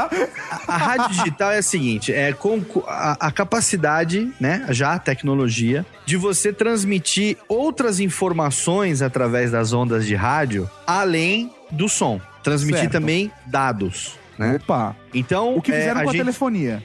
Exatamente. Então você, é, você tem já, por exemplo, na TV digital, você já tem isso. Você pode ver que ele já recebe as informações sobre o programa que está passando, o tempo de duração, qual é o próximo programa daquele canal, né? Então, alguns rádios, você deve ter rádio do seu carro, no próprio celular, você já consegue, através do rádio, você tá ouvindo, por exemplo, lá, Transamérica, é, você já consegue no celular aí, no seu, tá no seu Android, no seu iPhone, sem utilizar internet, só com o rádio. Você já consegue saber. é, você bota lá, por exemplo, é, Transamérica em São Paulo, é 100,1. Então você bota 100,1. Aparece lá, Transamérica SP. No próprio rádio, No próprio carro rádio. tá aparecendo lá. Exatamente. Ou o nome da música que tá tocando. Exatamente, Ou o número exatamente. da rádio pra você ligar e participar. Isso aí já é uma tentativa, vamos dizer, um começo, né? Da, que uma coisa que pode ser feita de maneira muito simples, do rádio digital. Só que o que se prometeu pro rádio digital no Brasil foi que, por exemplo, numa é, frequência como 100,1, porque o dial, é, por exemplo, em São Paulo, principalmente, o, o dial já tá esgotado, não cabe mais nenhuma rádio. Ele tá entupido, né? Totalmente entupido. O, o dial do Brasil, ele pula de, de Sem ponto- contar as piratas e comunitárias também, é, né? E assim, ele pula de ponto 2 em ponto 2, sempre ímpares. Então você começa no Porque o cara que inventou isso 87.5. tinha toque. Você começa sempre no- no- nos ímpares e sempre pulando de ponto 2 em ponto 2. Então você tem 87.5, 87.7, 87.9, 88.1, 88.3, PIN e assim por diante. né? Essa é uma convenção. É, se você for ver as rádios é, comunitárias, elas operam nas frequências intermediárias às rádios comerciais, que são nessas frequências intermediárias, exatamente. Ah, olha que bonito isso, cara. Eu não tinha a menor ideia disso. É, só que a rádio comunitária, ela tem um transmissor menos potente, ela não tem fim comercial, ela só pode ser rodada por uma organização sem fins lucrativos, pela lei. Mas a maioria das pessoas hoje lucra Na com concessão de rádio comunitária e vende rádio comunitária como se fosse rádio é, comercial. Só que É. só, pra, só regional, né? Que além de tudo fala que é mais segmentado, além de tudo. O cara Então. tem a vantagem pra vender, né? Exato. E a rádio pirata, ela é uma rádio que não tem, não é nem comunitária nem comercial, ela não tem licença para funcionar. A pessoa monta um transmissor, ela invade a frequência que ela achar melhor e com isso ela acaba é, sendo regional, vamos dizer, naquele bairro, naquele lugar onde ela funciona. Só que como eles não têm é, controle de filtro dessa, dessa potência, se eu estiver falando alguma besteira, o Douglas me ajuda. Como eles não têm filtro dessa potência, então eles acabam extrapolando, inclusive interferindo nas transmissões aéreas e aí os problemas que acontecem. É, é, é, há controvérsias, né, nessa questão de, dos aviões e tudo mais. Mas é assim, o que acontece mesmo nessas rádios piratas é que o transmissor não é bem regulado e ele extrapola a frequência que deveria operar, né? Ou o que eu acabei de falar, né? Que basicamente, basicamente foi a mesma coisa, na verdade. De uma forma mais, mais explicativa, né? Na verdade, isso é uma... uma... Mas muitas vezes isso, Isso. é proposital. Sim, sim. Porque eu já ouvi donos de, de rádios é, piratas falando isso. O cara quer invadir a frequência Quer, não algum... quer, faz questão de invadir. Cara, mas assim, a rádio pirata, em algum momento, sei lá, é, período militar, de repente essa rádio pirata ela foi utilizada em benefício da sociedade. E acho que depois. A é, rádio pirata nunca foi usada em benefício da sociedade. A Então, por rádio favor. pirata ela sempre foi utilizada em benefício do filho da puta que Eu quer ganhar dinheiro sem ter pago por isso. Aí, aí é. Aí é Então, mas por questão. exemplo, não, mas assim, por exemplo, vai, num período militar, onde o cara não tinha autorização pra divulgar algumas informações que ah, o próprio governo colocava uma censura. Se ele abria uma rádio e começava a divulgar, aquilo era uma rádio pirata. Sim, era uma rádio pirata. Sim. Mas aí se era em benefício da sociedade ou não, isso é relativo. Não, não, então, não, justamente, ali é em benefício. Seja. Se ele não está vendendo, né, no caso. Ele tá em benefício dele ou do ideal que ele defende. Justamente, Exatamente. justamente. Mas, Chupa assim, essa, Mauri. Não, não, concordo, porque ali eh, não vai contra o interesse de quem está regulamentando, né? A Então, mas não o, autorização. É, a questão da regulamentação, eu acho que ela é necessária para não criar, é, como é que fala, anarquia. Porque você tem hoje, a gente estava falando agora, as ondas de rádio, elas são presentes desde do micro-ondas que está na sua casa, Aham. que não transmite nada, a não ser as ondas eletromagnéticas dentro daquele cubículo, Até como dos se raios transmitir, você tá com um problema sério.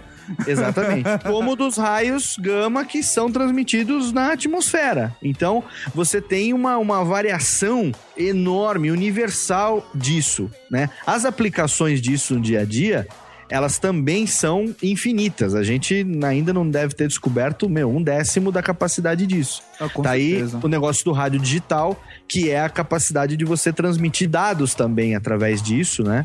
E com isso você ter aí um, nossa, uma infinidade, coisa que deixa qualquer wireless no chinelo. Até né? contar uma curiosidade pro pessoal, que uma coisa que acontecia é que, por exemplo, a- as transmissões, quando elas não eram legais, é, uma dos- um dos subterfúgios que as rádios piratas tinham era de transmitir de alto mar. Porque o que acontece? Elas não estão no território. Elas não estão no território, mas elas estão transmitindo pro território. Então, por exemplo, eu sei que essa foi uma técnica que foi usada, por exemplo, em Cuba, durante Aham. a Revolução. Os caras tinham transmissores nos barcos, Sim. jogando as ondas para cidades. Sim. E É porque a, a regulamentação, o Tato, Mauri também, e o, ouvintes do Verjeques, o- a regulamentação, ela é de acordo com a lei daquele país, né? Então, por exemplo, existe uma coisa muito legal que o meu pai praticava na, na juventude, que eu me lembro disso, que era o radioamador. Inclusive, o, o Landel de Moura é o patrono dos radioamadores, né? É, o radioamador hoje, para você ter, não é fácil. É tão difícil quanto uma concessão de, de, de licença de táxi. Eu queria uma dessa, porque quando a É muito disputado. então, velho. Mas, ó, o radioamador, você sabe que a, a dificuldade dele, isso tem tudo a ver com isso que o Mauri tava falando, é, que tem muita propriedade nisso, porque a regulamentação do rádio que a gente tem hoje no Brasil, ela remonta à época da ditadura militar. Então não era do interesse do governo militar que as pessoas estivessem se comunicando livremente. A comunicação, ela não era interessante. As pessoas trocarem ideias de forma que o governo não soubesse o que estava acontecendo, não era interessante para os interesses dos militares. Então hoje a gente ainda vive uma época de regulamentação tacanha, de regulamentação arcaica. É, o meu primo tem autorização, né, pra poder fazer Sério? a transmissão. E, mas você, meu vizinho, você não pode. Porra, eu tava lembrando a sério que seu primo tinha, eu fiquei mó feliz. Mas é sério, ah, geralmente eles autorizam quem é quem tem, por exemplo, caminhão, quem é caminhoneiro, quem viaja, por uma questão de segurança, por uma questão de estar em contato com é, entre eles mesmos, entre a família e tudo mais. Hoje em dia, cada vez mais com o acesso da telefonia celular, o radioamador se tornou uma prática muito mais de, de hobby de, de, de entusiasta do que de necessidade propriamente dita. Mas você consegue, por exemplo, com o radioamador, como ele é um transmissor de ondas curtas, você consegue falar com países como, sei lá, é o que a gente estava falando mesmo. Você consegue falar com gente do Japão. Você pega um falar- dia limpo, né? Você tá num lugar Exatamente. legal, você pega um dia limpo, você fala com o cara de qualquer lugar, né? É interessante você falar esse negócio do dia limpo, porque pro leigo, ah, o que, que isso tem a ver? A, as- a condição climática interfere diretamente na qualidade das ondas eletromagnéticas. Até então isso é interessante. né, que quando. O seu celular não tá pegando direito. É, exatamente. Ou a sua- o seu GPS, por exemplo, dá umas gambaleias. Você sabe que, por exemplo, a chuva ou o tempo fechado vai interferir também na. na Quem tem televisão de cabo que usa aquela anteninha de, de captação, aquele Aquela- mi- aquele- mini parabólica, Pegou o nome já da empresa? todo mundo sabe que quando chove, geralmente Fudeu. dá umas interferências, né? e isso aí, aí o Douglas pode botar a expertise dele aí pra me desmentir agora, porque Não, não, é- é, você tá coberto de razão. Na verdade, até aproveitando. Ah! Eu tô até ficando quieto aqui, que você tá falando tudo certinho, eu tô até ficando quieto. Mas assim, quando, quando aproveitando o gancho que você falou da regulamentação, é, eu não sei se você chegou a acompanhar, mas assim, na época que de 1992 até o 95, mais ou menos, eu participei de dois movimentos de rádio aqui em, em São Paulo, que era a Comando FM e a Patrulha FM. Era uma rádio de rock e uma outra que tocava músicas ma- mais é, pop Qual, qual das duas era pirata, qual das duas Não, era então- comunitária? Não, então, então, mas na verdade nessa época não tinha essa questão da rádio comunitária. Era rádio pirata mesmo. Entendi. Era rádio pirata. Só que assim, Léo, tinha algumas frequências que não eram utilizadas aqui em São Paulo nessa época ainda. E assim, a Rádio Patrulha FM, até o Ronaldo, se estiver escutando esse podcast aí depois, ele vai poder confirmar aí num post. Mas o que acontece? É, essa rádio, aqui na região do ABC, era uma das rádios mais ouvidas que tinha na época. E a gente tentou fazer eh, essa rádio ser homologada, fomos na Anatel, a frequência não era utilizada, tentamos entrar com essa rádio comunitária. Só que assim, tem uma panela que hoje para você conseguir ter uma concessão de rádio, a não ser que você seja a- Sobrinho. sobrinho de um político ou de alguma É. pessoa muito influente, você não tem condições. Agora você tocou num assunto é, muito delicado e polêmico, porque é o seguinte: Mamilos, mamilos! É o seguinte, concess- concessão de rádio, porque assim, parte-se do princípio que, vamos lá, vamos raciocinar. As ondas eletromagnéticas, aonde é que elas estão? Onde é que elas se propagam? No ar. Sim. Sim. Perfeito? Eu achei que era uma pergunta retórica. Eu também falei, o Léo fez uma pergunta retórica agora. Não, não é retórica, é pergunta mesmo. Onde é que No as ar. ondas eletro- se propagam no ar? No ar. Então, assim como o ar não é de ninguém, teoricamente as ondas eletromagnéticas também não. Aham. Certo? Ninguém manda nas ondas eletromagnéticas porque elas se comportam de acordo com as leis da natureza. Exatamente. Mas o que é que você pode regulamentar e o que é que o governo regulamenta? A sua, di- o seu direito de utilizá-las. Aham, assim como Entendeu? assim como a água, o ar e todos os Exatamente, o seu direito de natureza. utilizar. Então, como ela é de todo mundo, para você poder é, utilizá-la, para você utilizar ela como ferramenta de transmissão, no caso, por exemplo, do rádio e da televisão, você precisa de uma concessão. O governo é dono de todas as frequências e ele pode deixar você utilizar ou não. Hoje, 19, é, 2011, século 21, não existe mais concessão de rádio e TV. Não existe. Todas as rádios que você ouve, todas as, as televisões que você. Os, os canais de TV que você assiste, eles já têm dono. É o que tem. Eles, é o que tem. E eles foram. Na verdade, eles foram concedidos. Você não é dono, você tem o direito de usar. Essa concessão ela pode ser tirada de você a, a qualquer momento. Seja depois de 20, 30, 40 anos. Existe um contrato. Ou verba. É, desculpa, é- Exatamente. É isso que o Douglas está falando. Acontece que, vamos falar da TV. Televisão é, estreou no Brasil em 1950. Sim. Em 1950 para cá, foram 61 anos.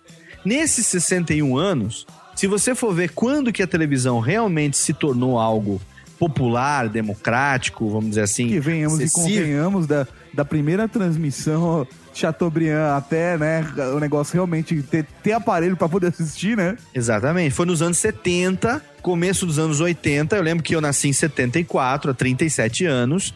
A televisão que meu pai e minha mãe tinham era uma televisão ainda branco e preto. Né? Então a televisão ainda não é. A casa tinha uma TV, a vizinha não tinha, vinha assistir na sua casa. Não era uma É. coisa tão comum assim. Assim não era como o rádio foi, né, também. Assim como o rádio foi no começo. Então, o que é que os militares fizeram na década de 60, 70 até 86, quando veio a redemocratização do país? Final de 85, né? É. O que, que os militares fizeram? Eles fizeram trocas, é, negociatas com políticos, com pessoas influentes dos estados, dos municípios. E aí as rádios e TVs eram concedidas para pessoas que tivessem conluio com o governo militar para que elas falassem bem do governo militar. Então, Exatamente. a tradição de se ter rádio controlada por políticos vem de 40 anos atrás. E É. esses políticos, eles têm essa concessão que hoje ela é dos filhos ou dos netos ou quando não se vendeu, quando não se passou aquilo pra frente. Mas isso que o Douglas falou, você tem ali uma coisa que tá funcionando, você vai pleitear para que você consiga essa concessão oficial para utilizar.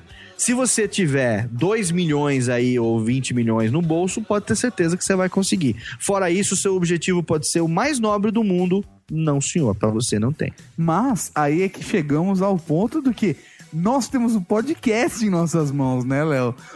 Se você não distribui essa porra pelo rádio, a gente faz a mesma merda e distribui. Distribui, porque aqui o veículo é meu, eu falo com a linguagem que eu quiser. É. A Que eu querer. Que eu querer, a gente distribui pela internet, pelas interwebs, entendeu? Exatamente. E ninguém Você manda sabe que na o, gente. o rádio digital, ele faria um grande serviço para a democracia, né? Porque você conseguiria transmitir até cinco ou seis canais diferentes numa mesma frequência. É isso que eu ia perguntar. Você ia conseguir aumentar o número de frequências, então, com rádio digital, é isso, Douglas? A frequência seria a mesma, mas você teria, a, por exemplo, 101, 100,1 A, B, C, D e E, Assim por como a exemplo. TV digital, né? Exatamente. Mas aí, aí entra na questão da mesma coisa, da concessão. O que acontece? Hoje, as pessoas que têm concessão de rádio são pessoas influentes e, e por aí. Quando abrisse mais esse leque de dials, essas pessoas poder- poderiam perder aí espaço, né? Então, assim, uma das coisas que atravanca hoje a rádio digital é isso também, Sim, né? exatamente. Os caras que têm já a concessão de rádio, eles têm, vamos dizer, um monopólio. Existem grupos radiofônicos. É a antiga questão de jogo de interesses, né? Que Exatamente. sempre teve. Exatamente. A Dani, Fala- que tem essa experiência no interior, Nossa. viveu isso e vive isso constantemente, né, Dani? Muito, muito. É, é uma realidade muito triste e já vem de muito tempo. Vocês falaram questão de televisão, concessão. Eu não sei se vocês se lembram que antigamente no SBT, né, que foi uma concessão dada ao Silvio Santos, Sim. ele passava a semana do presidente. Pá, pá, pá, pá, pá, pá, Lembra disso? Esta semana o presidente Figueiredo Isso. esteve em Cuba. Era isso mesmo. É, pô, era troca, né? Tipo, então você Era vai... troca. Não, eu falei isso Lá no a concessão é sua, mas todo domingo tem que fazer aquele programete lá falando bem do governo, que É. tá tudo uma beleza, uma maravilha. Exato. Uma das coisas que o Silvio Santos foi é, bastante criticado na época, porque ele, como ele conseguiu a concessão da TVS do Figueiredo, você, eu até falei isso no, no, no Radiofobia número 11, que foi o especial do Silvio Santos, parte 2. Tchiclim!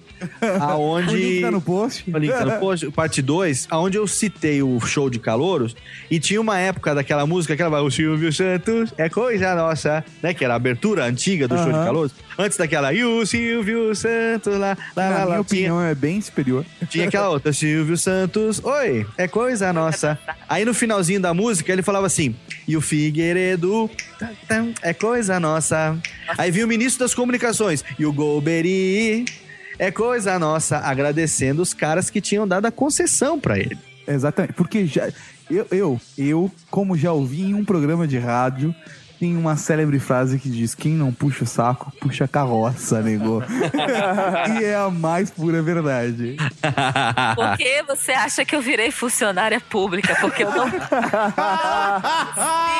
cara, eu não consigo. Lá no Maranhão eu tive a oportunidade de trabalhar na TV e na rádio do grande nome político de lá, né? Que vocês sabem muito bem quem é. Filho Mas da eu puta, não, também cara, conhecido como filho da puta. É, filho da puta. Mas, cara, eu não, não consegui, não dava. Na verdade, ele é pai da puta que é filha dele. Isso é. Isso. É uma família inteira. Família da puta. Inteiro, cara. Pô, e engraçado que, que os dois me chamaram pra participar hoje aqui, eles nem sabiam que eu já tinha participado de- dessas questões de rádio pirata. E eu também, verdade. ô, Léo, já, já participei nessa época, um pouquinho depois, na técnica aí da, da, de uma rádio AM aqui também no ABC. Eu tra- é, antigamente não era igual hoje, que, o- que o locutor mesmo opera a mesa de som, opera Sim. a cartucheira. Até hoje tem ainda o técnico do outro lado do Do aquário, lado, né? Isso, eu ficava lá colocando os, os car- as cartucheiras lá, mas as Cartucheira cartucheiras não é físicas, beleza, né? hein? Bom tempo das Eu achei que ia cartucheiras. mexer em Cara, cartucheira. e a gente que só trouxe ele porque ele trazia cerveja.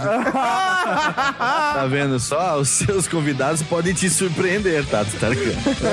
Sempre uma surpresa.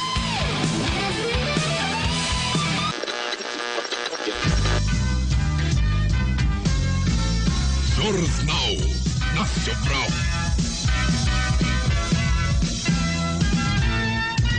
Os lanhoras. Farofeiros estão fazendo tanto xixi no mar que a água já está até ficando dura. 168 navios estão parados em vários portos do país e 23 no exterior. No norte do Brasil, os navios foram amarrados em quatro jegues, mas ficaram atolados na farinha.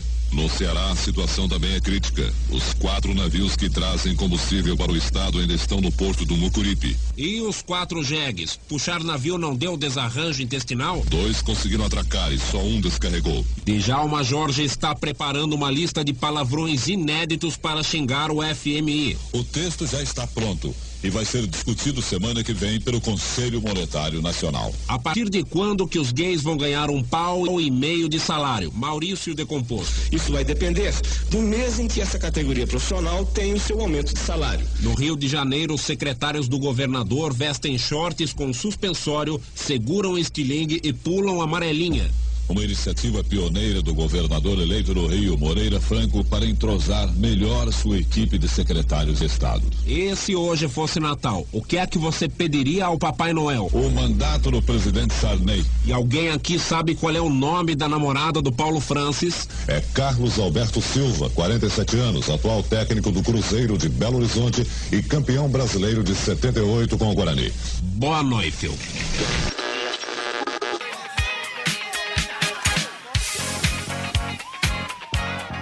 Não, beleza, cara. A gente falou pra caralho de história do rádio, a gente falou como funciona, a gente discutiu política, xingamos políticos. Um beijo, pessoal da Não, a rádio. gente não xingou, cara. A gente só nomeou os bois. Ah, É Na diferente. verdade, não. A gente não nomeou, senão a gente tava fudido. Só tinha um pistoleiro na sua porta, né?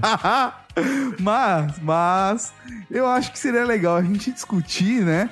Como nós ouvimos ou ouvimos, no caso de algumas pessoas, rádio, que programas que a gente gosta ou gostou, que influência eles fizeram. Porque, por exemplo, eu sei que pra mim e pro Léo, muitos programas de rádio da década de 80, 90 influenciaram o nosso trabalho hoje como podcasters, né, Léo? É, quem ouve o Radiofobia sabe das minhas influências e a gente tem lá, inclusive, aqueles nossos especiais que são os apaixonados pelo rádio, onde a gente é, convida amigos que trabalham no rádio e fala um pouco dessas expectativas aí, Aham. também das nossas frustrações e das nossas referências, né?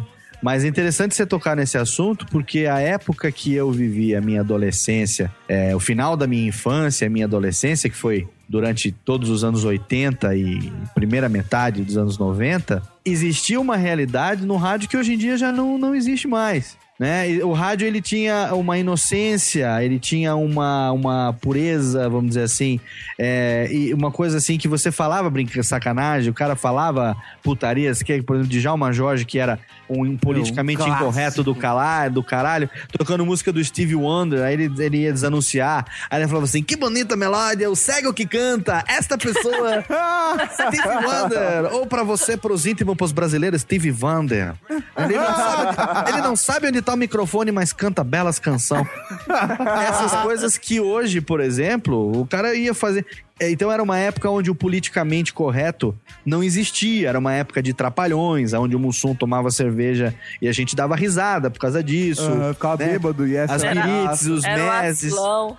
Era o azulão, o Didi fazia piada homossexual com o Dedé, com o Zacarias, e a gente achava aquilo um barato. A gente não tinha essa malícia, né? O rádio também era a mesma coisa. Então, é, eu cresci ouvindo a minha avó, acordando com a minha avó, aquele cheirinho de café. Eu até, é interessante, olha, que eu me lembrei, to- tocou nesse assunto, eu me lembrei. Quando eu fui fazer o curso de rádio, já com 30 anos, que eu, que eu mudei de carreira pela primeira vez, e fui realizar o sonho de fazer rádio, incentivado pelo Japa, meu grande padrinho, Marcos Aguena, é, a primeira vez que eu entrei numa escola de rádio, eu tive que fazer uma redação que ia ser, assim, vamos dizer, uma seletiva, porque o número de vagas era muito menor do que o número de interessados, né? Olha só. E na cara. época eu tinha que fazer uma redação e eu fiz uma redação chamada Eu e o Rádio.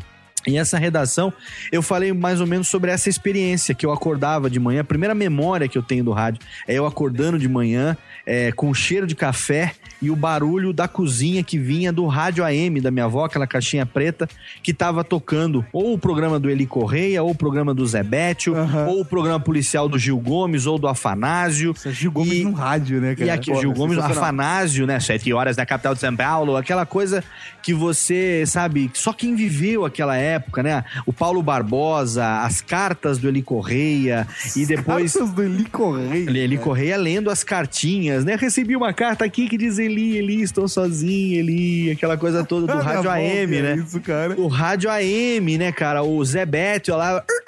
Bom dia, gorda, bom dia, gorda. Acorda, gordo, gorda. Cadê você, lagartixa? Quero mandar um abraço pra Daniela Bétio, pro Tato Bétio, pro Mauri Bétio, pro Douglas Bétio, todos os Bétio que assistem o programa.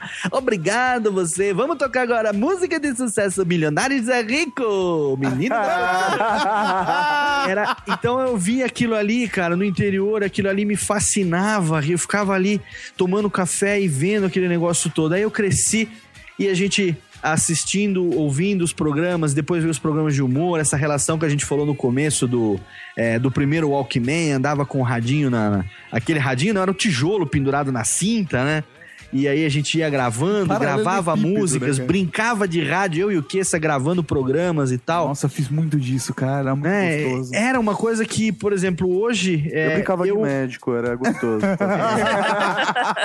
Eu brinquei depois, um pouco mais velho, eu brinquei de médico também. Mas ah, era uma coisa que é, é, era, era, era assim, vamos dizer assim, não tinha malícia, né, no rádio. Era, era muito gostoso de você fazer e que acabou sendo a grande influência é, para isso que, que a gente tá fazendo aqui hoje. Mas eu acho que hoje, se eu tivesse hoje vivendo a minha infância, a minha adolescência, dificilmente eu, eu teria essa referência para fazer isso mais para frente, porque o rádio que eu gostava, que eu amava, infelizmente, ainda, ainda gosto, ainda amo. Mas aquele que me fez me apaixonar pela caixinha preta, hoje não, não existe mais, né? É engraçado, não sei se eu já contei isso em algum podcast, mas assim, eu devia ter uns 11 anos. Eu tava em Uba-Chuva, né? E, e aí a Rádio 89 da época de São Paulo, ela costumava fazer excursões, né? Botar os estagiários pra viajar pela, pelo litoral norte litoral Era o programa São de verão. Paulo. Exatamente. E aí colocava a programação do 89 no meio da programação da rádio local. Então, por exemplo, lá na época em Ubatuba, nem sei se essa rádio existe ainda, é a Rádio Maré, com você em todas as ondas. Existe ainda. Existe ainda a Rádio Maré? E aí eu, eu fui, porque eu gostava, eu ouvia muito de moleque a Rádio 89 aqui em São Paulo. E. Que era a Rádio Rock, malandro. Mas não só isso, cara. Tinha Transamérica, Jovem Pan. Mas ela era a Rádio Rock. Sim, com certeza. É, até, pô, mesmo eu não entendendo as piadas, eu vi o Djalma, sabe? O- Ouvindo o pessoal do, do Café com Bobagem também no rádio. Tem sobrinhos. Só que o pessoal, o pessoal do Café com Bobagem sempre foi uma coisa um pouco mais popularesca, né? Os caras eram na rádio nativa. Mas tudo bem. Aí a, a parada é a seguinte: eu lá em, em Ubatuba. Participei daquela promoção que era tipo Agente 89, era uma coisa dessa que eles anunciavam na rádio que eles estavam em tal lugar da cidade, mas não davam o endereço. E você tinha que pegar o boné. E aí você tinha que chegar lá com adesivo no carro. Uhum. Sabe? E aí eu cheguei com um carro sem adesivo, sem porra nenhuma, tá ligado? Mas eu era um moleque só que, meu, imagina, eu ouvia rádio em casa quando eu tinha 11 anos. Eu não tinha condições de sair rodando São Paulo pra poder pegar ade- adesivo e ganhar brinde da rádio. Só. E aí, quando eu tava viajando com o meu pai na praia, eu forcei o velho aí lá. Porra, a gente tá perto, a cidade é pequena, você vai. E o cara da rádio acabou se sensibiliz- sensibilizando tanto com a minha vontade, né? Com meu, meu prazer, minha, minha paixão pelo rádio, que o cara me deu uma regata que eu usei a aquela regata até estragar e virar pano de chão. E continuei usando até minha mãe jogar fora. Mas, Você, né? Não a regata. Exatamente. Mas assim, cara, e, e essa foi a primeira situação que eu entrei numa rádio mesmo. Porque aos 11 anos o cara falou: então hoje à noite você vai entrar na rádio, vamos lá comigo. E o cara. É o tipo de coisa que faz a diferença, né? O cara, meu, É, trouxe cara. um pro lado dele, né? Exatamente, porque eu tinha 11 anos. Meus pais, meus pais acharam interessante me levar lá pra, pra criança ter uma experiência diferente, mas o universo deles era completamente diferente do meu e dos meus irmãos também. Mas quando eu entrei na rádio, vi aquele monte de equipamento e. e, e eu- cara, eu não lembro que música eu pedi. Mas com certeza, cara, eu não sei se eu tinha 11 ou 13 anos. Mas... Lua de Cristal. Não, não, cara, foi. é, não foi Scatman, foi o. Foi uma música que eu pedi no Radiofobia, inclusive, já. É, puta. Boom Chacalac. Boom, Chacalac. E eu, eu pedi Boom Chacalac, entendeu? E, porra, foi assim, uma puta experiência do caralho. E a, a rádio mexeu comigo demais, principalmente os programas de humor, que eu era completamente apaixonado. Sobrinhos da Taíde, cara. Peterson Foca, sabe? A 89 Churrasco. apresenta Os Sobrinhos do Ataíde. Versão brasileira, Jacu Boston. cara, é muito, cara. E tinha umas coisas muito clássicas dos personagens, das brincadeiras. Eu acho que essa brincadeira com o personagem. E, e era uma coisa muito natural, sabe? Existiam sim os programas de uma, duas horas de duração, mas tinha durante a programação inteira sketches de um, dois minutos com os personagens. Eu tava cagando pras músicas. Eu queria Ah, ouvir, sim. era os sobrinhos da Taíde nos intervalos. Isso. Foquinha, zoadinha no shopping, Foquinha. Eu, o cabelo, leite, choquito, o. Eu. Zé, os cara. Uhul, foca animal. Era muito bom, cara. Muito bom, era muito bom. E o rádio me influenciou. Nossa, eu até chorei, né? O rádio me influenciou muito nessa pegada de, de ter sempre o humor, de ter sempre a brincadeira junto, que eu levei não só pra minha profissão hoje, mas também pra minha vida pessoal, sabe? De tentar levar as coisas sempre num bom humor, na brincadeira. Então eu fui muito influenciado pelo rádio. Demais, demais. Principalmente por essa galera, sabe? Quando eu tive, por exemplo, o prazer de conhecer o Juan Pastor. Pra quem não sabe, o Juan Pastor é um cara que trabalhou, meu, tipo, meu, ele trabalhou na Brasil 2000, ele trabalhou na Kiss, trabalhou na 89, trabalhou em uma porrada de lugar. Ele era o Pepe Gonzalez da 89. Pepe Gonzalez. Putz, cara, eu tive o prazer de conhecer o, o Juan e a gente trocar uma puta ideia, não só pelo personagem, sobre o personagem que ele desenvolveu, mas sobre todo o trabalho dele- de produção na, na rádio. E, cara, eu me apaixonei por isso. Eu só não virei radialista porque não dava dinheiro. É, mas não dá, né? Tanto é que tá aqui. A Dani tá trabalhando como funcionária pública. Eu tô aqui como gerente de uma, de uma editora, que graças a Deus gosto Aham. muito do que eu tenho feito atualmente. Mas assim, é, o rádio, é, infelizmente, no Brasil. é, o rádio ele é muito muito mal pago realmente. É- Eu acho é- que, assim, o profissional controla- de rádio ele não, não é valorizado, sabe? Quem controla o rádio, né? O cara que é dono da emissora, é o cara que realmente é o magnata, né? O que executa os programas é o cara que faz com o coração, né? Exatamente. É o radialista mesmo. O cara É, que o, o cara rádio- que é rádio, o radiodifusor, ele não precisa amar o rádio, ele, ele administra o rádio, né? É um negócio, né? É, o É, às vezes um negócio só pra suprir um interesse político. De, por exemplo, eu tenho uma rádio que eu nem ganho dinheiro com ela, mas eu uso essa rádio pra fazer a minha propaganda política. Existem algumas- como vereador. Existem algumas, infelizmente são poucas, dá pra contar em me- metade de uma mão, praticamente na mão do Lula dá pra contar. boa, boa. A quantidade de rádios no Brasil que são administradas por radialistas ex-locutores e que hoje fazem é, como radiodifusores aquilo que gostariam que fosse feito quando eles eram é, radialistas, quando eles eram Tanto locutores. com rádio comunitário também, né? Exato. Não, não, não, não tô não. É, existem duas rádios, rádios em São Paulo e outras duas é, é, espalhadas aí pelo Brasil que são controladas por ex. é, não são radialistas, né, até hoje, mas que já estavam no microfone e que foram para a parte administrativa e que estão valorizando os profissionais, estão dando oportunidade, estão, sabe, é, absorvendo essa molecada que, que entra no mercado, o que é muito legal. Acontece que a lei, a lei do radialista no Brasil, ela demorou muito tempo para acontecer. Ela só foi é, promulgada em 1978. E, de- mesmo assim, é, de uma maneira muito errada, vamos dizer assim, porque desde o começo, lá de 1922, com, com a Rádio Clube, até 1978, foram aí 56 anos de, de, de rádio no Brasil.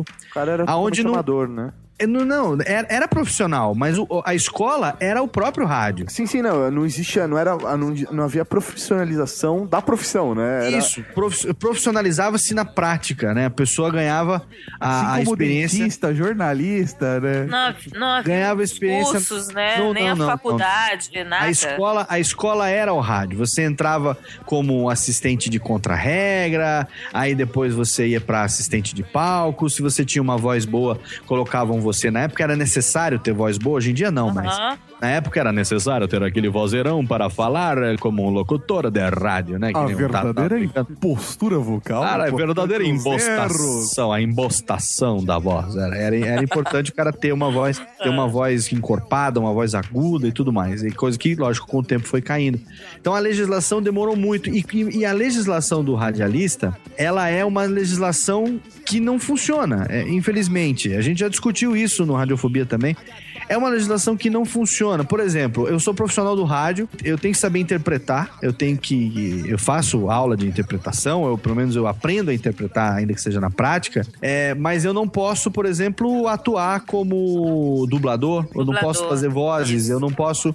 Eu posso fazer vozes, mas assim, no rádio, eu não posso atuar com dublagem propriamente dito, só posso fazer locução em off. Porque. Você não tem é DRT, né? De, de, de ator. então, eu né? tenho DRT de radialista, mas como o dublador é uma extensão da profissão do ator, então o profissional da voz do rádio, o profissional que só trabalha com a voz, onde a vida dele toda é na voz, ele não pode colocar isso na dublagem porque então, a legislação faz essa essa distinção. E é um contrassenso, né? Porque, por exemplo, aqui em São Paulo, onde, onde eu moro, Grande São Paulo, nenhuma rádio mais pega um locutor que não tenha o registro na DRT. Ninguém mais Certo. pega. Você tem que ter o registro na DRT. Se não tiver, nem mande piloto pra rádio, porque eles não vão querer saber de você. Mas, por exemplo, no interior, isso não é uma realidade. Uma lei de 78 que ainda não pegou. É, né, Dani? A Dani né, tá aí pra dizer pra gente, né, Dani? No, no interior ainda aceitam. Eu não tenho. Eu sou formada no curso de rádio Não, e TV, mas eu rádio não tenho DRT. De, de locutora, né? Aham. Então. E outra coisa que também é um contrassenso, você faz um curso de rádio e TV. O DRT que você tira do curso de faculdade de rádio e TV, ele só permite você fazer trabalho de produção, não permite você fazer locução. Como assim? A faculdade, o DRT que você tira na, na, na faculdade de rádio e TV, ele não serve pra locutor, só pra produção de rádio. Então, tipo, você Ou seja, faz eu trabalhei de doutora esse tempo todo de gaiata, que eu sou. Caralho, velho. Você tem que fazer um outro curso onde você vai tirar o DRT do setor de locução só.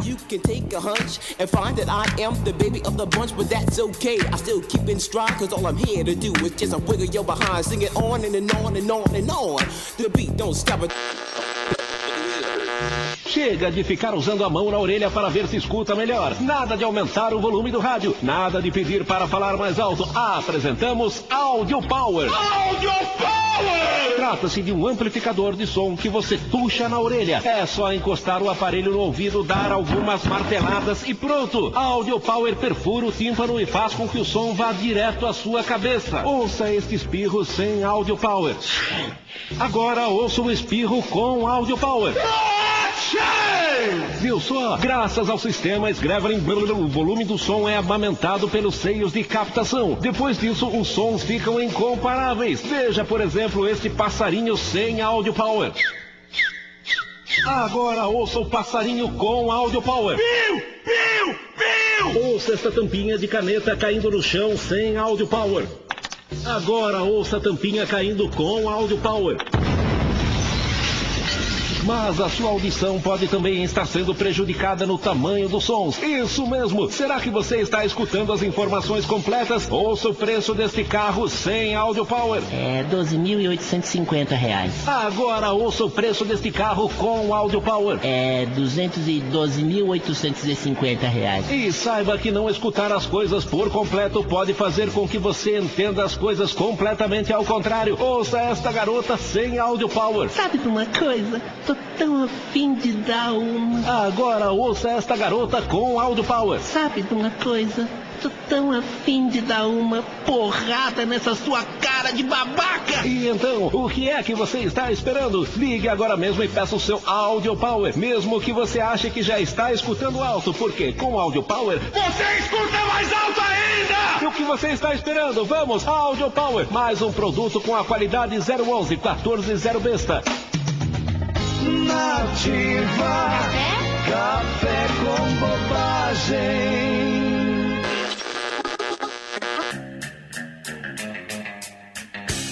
E você, Douglas, como foi sua experiência, primeira experiência com rádio? Uh, como, como foi você sua gostou? primeira experiência? Foi gostoso? É, foi gostoso. Não, na verdade, assim, o Léo, não sei se o Léo de São, de São Paulo sempre foi de São Paulo, mas assim, eu tenho um aninho mais novo que o Léo. E eu acompanhava a. Eu acho que na época era a Metropolitana e a Rádio Jovem Pan. Na época eu fazia, gostava de fazer bailinhos e tudo mais, então eu ficava gravando as meia horas de mixagem que o Julinho Mazei fazia no Radio Fly. Grande Julinho Mazei, tem muita mixagem dele aqui. E é- e eu ficava xingando o filho da mãe que colocava vinheta na rádio que não podia aparecer vinheta nos bailinhos que eu fazia. É, lógico.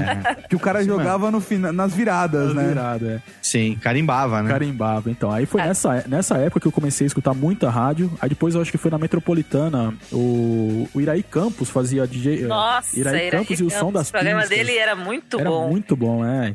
E assim, eu comecei a, nessa época a gostar de rádio. Comecei a me interessar e fui pedir um emprego aqui na 97 FM aqui de São Paulo, que na época era, não era essa rádio dance Energia. aí. Energia. Era a rádio rock aqui, era a 97 FM. Antes da, da 89. Aham. E assim, essa rádio, ela era do mesmo dono da rádio AM, que é o Sr. Newton lá e o José Ricardo. E eu fui pedir emprego na 97 e ele falou assim: olha, não tem aqui, mas na rádio AM vai lá que eu acho que tem uma vaga pra você, mas você vai ter que fazer um curso e tal. E comecei a trabalhar lá e foi aí que eu comecei a mexer com rádio também. Que legal, cara. Olha só que bonito. Surpreendendo, cara. surpreendendo. E Dani, você? A minha história de amor com rádio vem, nossa, acho que desde que eu me entendo como gente. Uma das primeiras lembranças que eu tenho é que meu pai era assim muito amigo de um locutor famoso lá de São Luís, era Arlindo Roberto. Ele nem trabalha mais hoje, já tá É aposentado. muito nome nem de locutor, sei. né, Dani? É. Arlindo Roberto. É, eu acho até que já faleceu, inclusive, né? E uma vez papai disse: Olha, eu vou visitar o Arlindo Roberto lá no estúdio onde ele trabalha. Ele já sabia que eu gostava de rádio, que eu passava o dia inteiro ouvindo rádio, e eu ficava mesmo o dia inteiro ouvindo. E, cara, a minha emoção era tanta. Eu entrando no carro, pô, eu vou entrar no estúdio de rádio, meu Deus do céu, eu vou olhar como é lá dentro, porque na cabeça de criança, né, você vê, o, você ouve o som saindo da caixa de som e você fica imaginando ali dentro o locutor falando, tá aquela coisa toda. Qual né? é a mágica, né? É, qual Como é a mágica daquilo tudo? Como é que ele cabe dentro da caixa de som? E de repente eu vi, no, no, me vi dentro de um estúdio de rádio com todos aqueles discos, a máquina de, de cartucho, uma, uma estante cheia de, de cartuchos. Eles separando um por um, colocando na cartucheira, passando de um comercial pro outro e eu vendo aquilo tudo, ele colocando os discos, anunciando a sequência. Aquilo me deixou assim completamente extasiada. Eu voltei assim no carro com meu pai, eu não conseguia parar de falar. A adrenalina, a adrenalina era tanta que eu ficava. O senhor viu? O toca-disco! Ele falando as músicas! Aquela máquina que colocava as fitinhas, aquelas fitas grandes dentro do caso, era cartucho.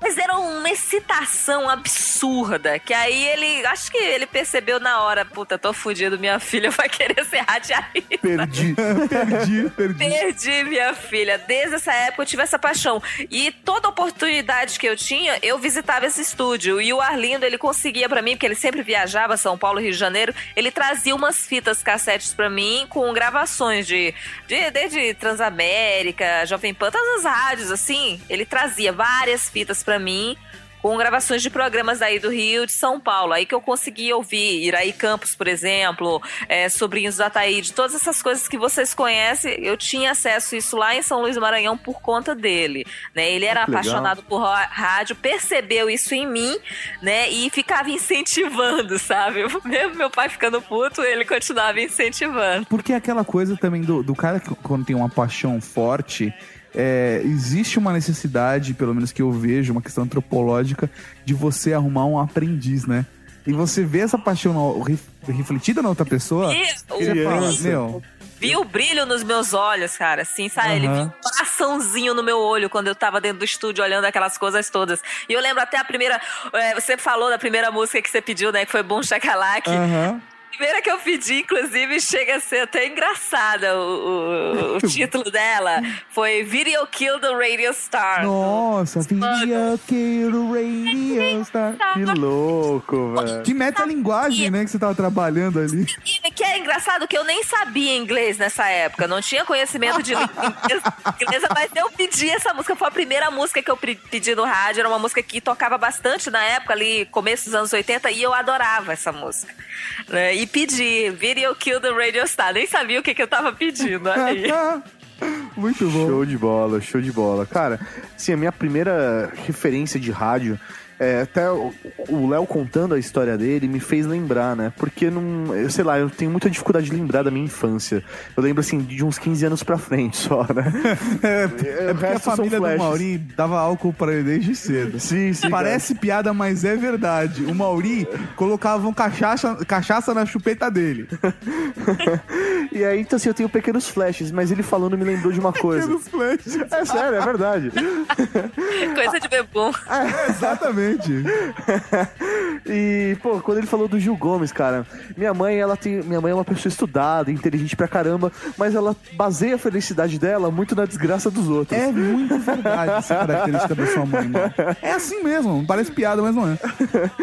E aí ela ouvia muito Gil Gomes. Então, assim, eu lembro, tipo, tá na cozinha, acordar, né? Ir pra cozinha tomar leite e tal. E ouvir lá, tipo, o radinho tocando Gil Gomes, tipo, Gil Gomes, Dias Verdade. Dias. Tá ligado? E aí ele contando os casos e eu ficava, velho, o que, que tá acontecendo? Mas aí depois, assim, eu fui crescendo, aí eu fui voltar a ouvir rádio, efetivamente eu, né, naquela coisa de adolescência, da modinha, né? Aí eu já começava a ouvir o Maestro Billy no Macacaralho, né? As melhores, as melhores da Jovem Pan, né? Caralho, vaca caralho. Ai, ai, a participação do Maestro Billy no Radiofobia contando os podres dele, bicho. Aliás, um beijo no coração do Billy, que era pra estar aqui, mas infelizmente não conseguiu. O trânsito não deixou ele chegar, cara. Mas foda. um, um beijo, é coisa de rádio, né? Mas um beijo no coração do Billy, que foi super carinhoso. E quem sabe um dia participará com nós. Ah, sim, sim, sim. Um dia que a gente tiver o Garbor do Radiofobia. Nem tanto, nem tanto. e, aí depois, assim, o rádio foi realmente me acompanhar muito mais, foi- ficou mais presente na minha vida quando eu comecei a dirigir. Então, assim, virou meu companheiro de, de, de trânsito. Então, assim, durante o trânsito eu prefiro muitas vezes ouvir rádio do que podcast. Então, hoje, é, eu escuto muito a Meet FM, né? Que é uma, uma É, eu produção- curto a Meet também. que é uma produção da Rádio Bandeirantes, né? Com a Mitsubishi. E eu acho que a qualidade da- das músicas que tocam lá você não encontra em nenhuma outra rádio, né, hoje em São Paulo. Só né? em podcast. Só em podcast, justamente.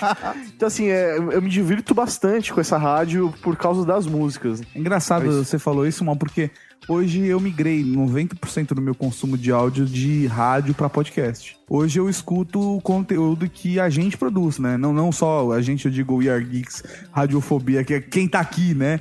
Mas. É, A gente podcasters. É, a gente podcaster, sabe? É, não só ouvindo We Are Geeks, Radiofobia, Dani Cash, etc. Mas também ouvindo outros podcasts. Porque, meu, toda a galera que produz podcast, até mesmo um ouvinte, um amigo, quando manda, porra, tô começando um projeto novo.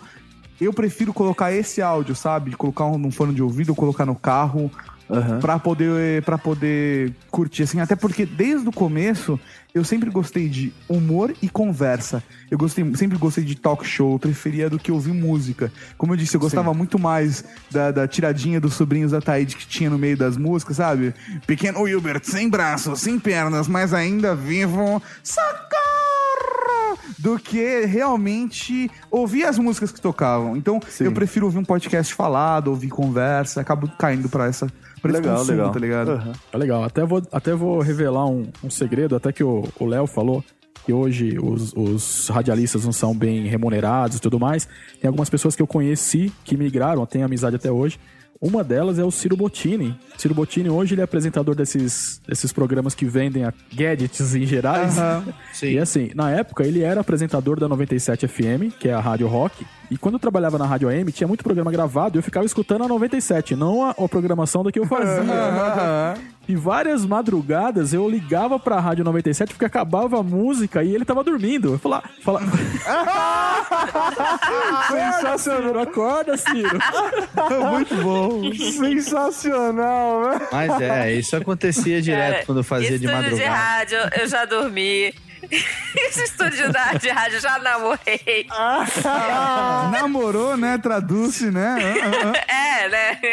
É, né? Botava aquela música comprida, tipo, tinha uma do Oasis, acho que é All Around the World, tinha uns 10 minutos a música, já dava. coloca fazer. Ela já programava a emenda com é, é, The Wall, Another Break the Shine Wall. on your crazy diamond, uma coisa assim, que aí Já já, dava botava- uns 17 minutos. Não, já Eu botava imaginava uma a Dani vinheta, já emendava chamando. com faroeste caboclo, era meia hora. Já imagina a Dani chamando. Agora vocês vão ouvir Faroeste Caboclo logo seguido. Starting to Heaven e Another Break in the Wall. Meia hora, tá aí 40 minutos. E suas dar- correspondentes versões ao vivo. Dá tempo de fazer uma completa, nem uma Ah, rapidinha, cara. sim, tempo até. Eu fazia isso quando eu trabalhava lá na rádio web. Eu ando, puta, saía, dava uma cagada, voltava, descia, O não queria se uma comprometer. Que colocar uma música comprida. Quando eu furava a programação e botava uma música comprida, o pessoal já sabia. Ei, Daniela foi pro banheiro. Foi dar um, foi dar um caguel, com certeza. É. Sensacional.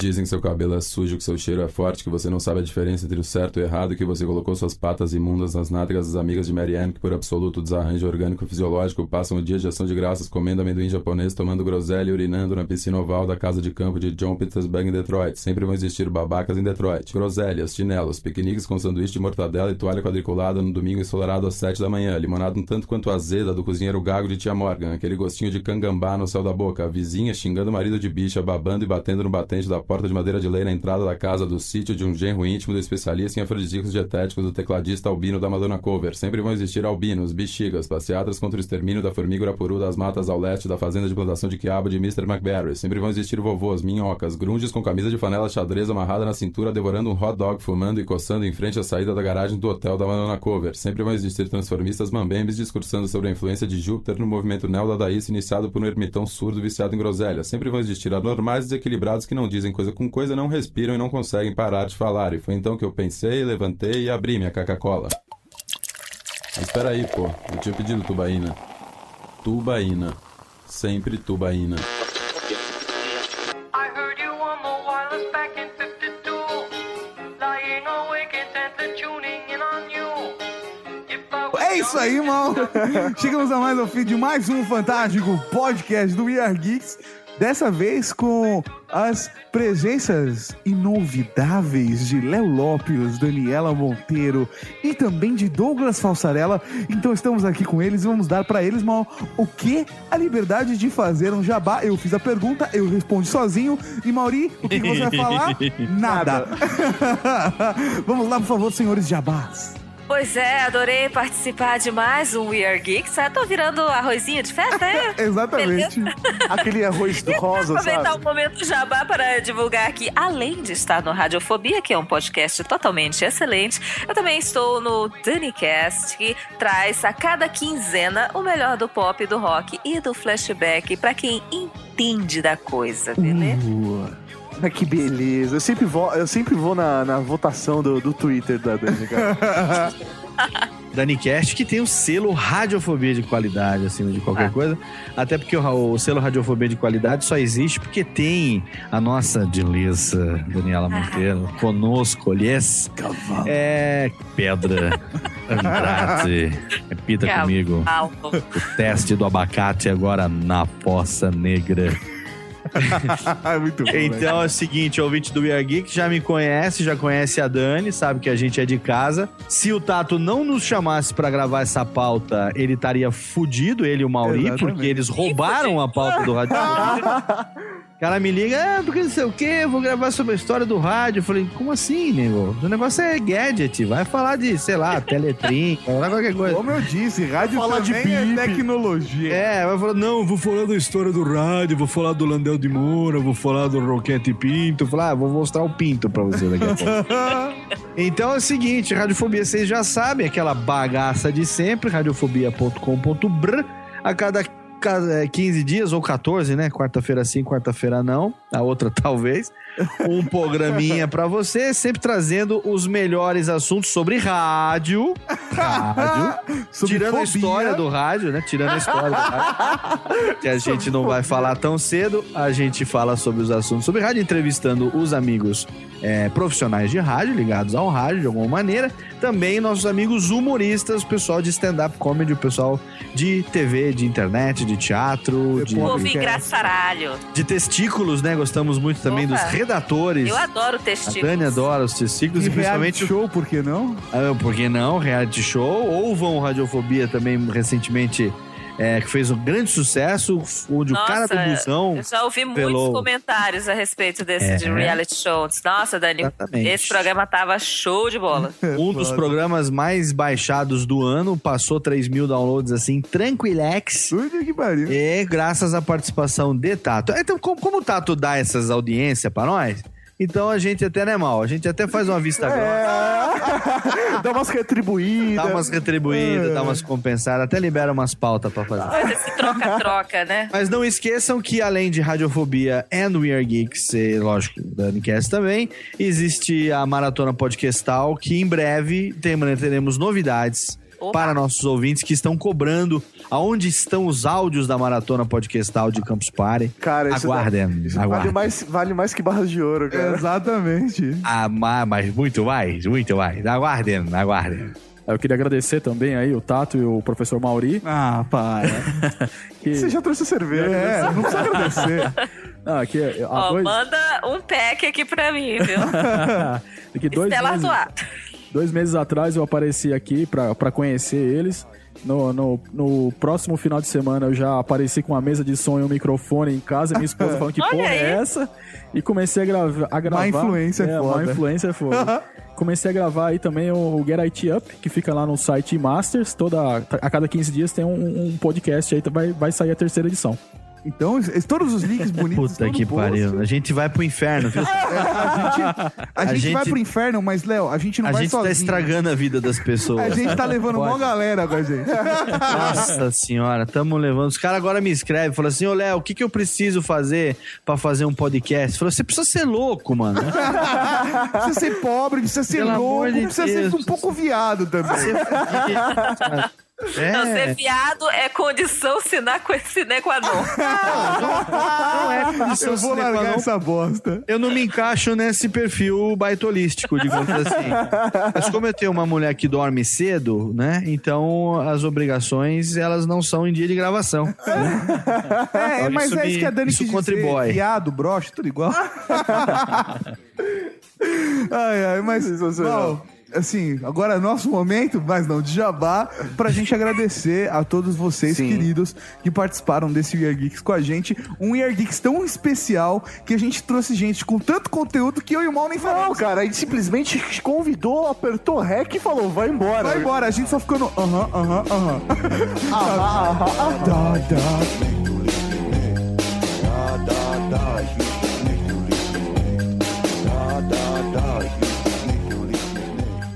Muito bem, Daniela Monteiro, vamos então pro que agora? E-mail! E-mail! E-mail! E Maio.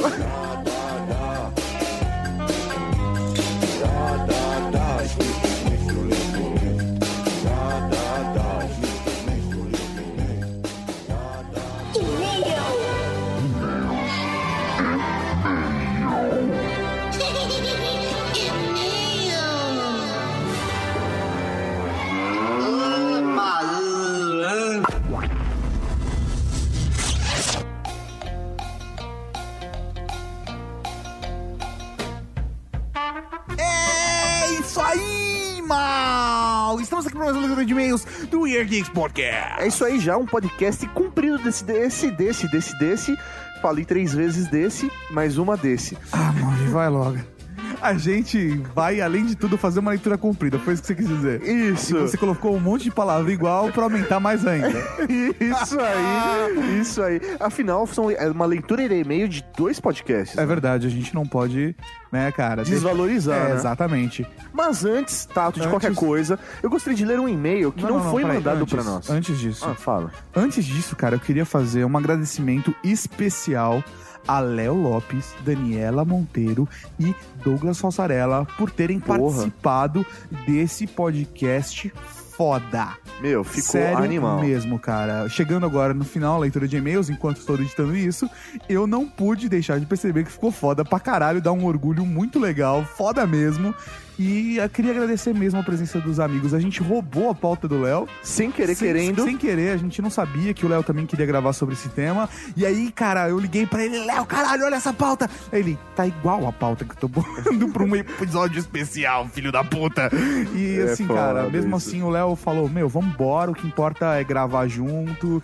E, porra, isso, assim, puta, cara, a gente tem uns amigos muito foda, a gente Não, é, isso, isso é verdade. A, a podosfera, de modo geral, ela é muito unida e, meu, a gente não tem essa de, ah, roubou pauta. A gente fala isso brincando, mas só o prazer de estar Exatamente, compartilhando conteúdo, cara, é isso que vale. Então, cara, assim, é um prazer ter irmãos, assim, irmãos eu digo, né, irmãos, irmãs, dessa podosfera maravilhosa e Léo Lopes é com certeza uma dessas almas iluminadas que estão participando Grande desse figura. processo. É isso aí. Então, um beijo no coração do meu irmão Léo Lopes. Que lindo. Olha, agora falando de Léo E Lopes... falando, olha, olha o gancho, olha o Eu gancho. sou ótimo com os ganchos. Falando de Léo Lopes, cara, eu gostaria de começar essa leitura de e-mail por um e-mail que não foi mandado pra nós.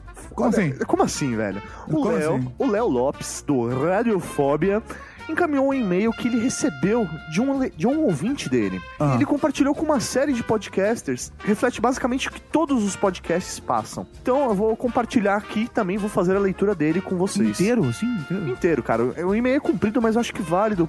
Até porque. Caralho. Não, até para aquele ouvinte que de repente tá ouvindo a gente, mas que nunca mandou um e-mail, de repente ele se encontrar nesse e-mail e mudar de opinião e começar a mandar e-mail, comentários. Entendi, mas Porque- isso é uma bronca ou é Não, um não, não, é uma, carinho? não, é o não, quê? não, não é uma bronca.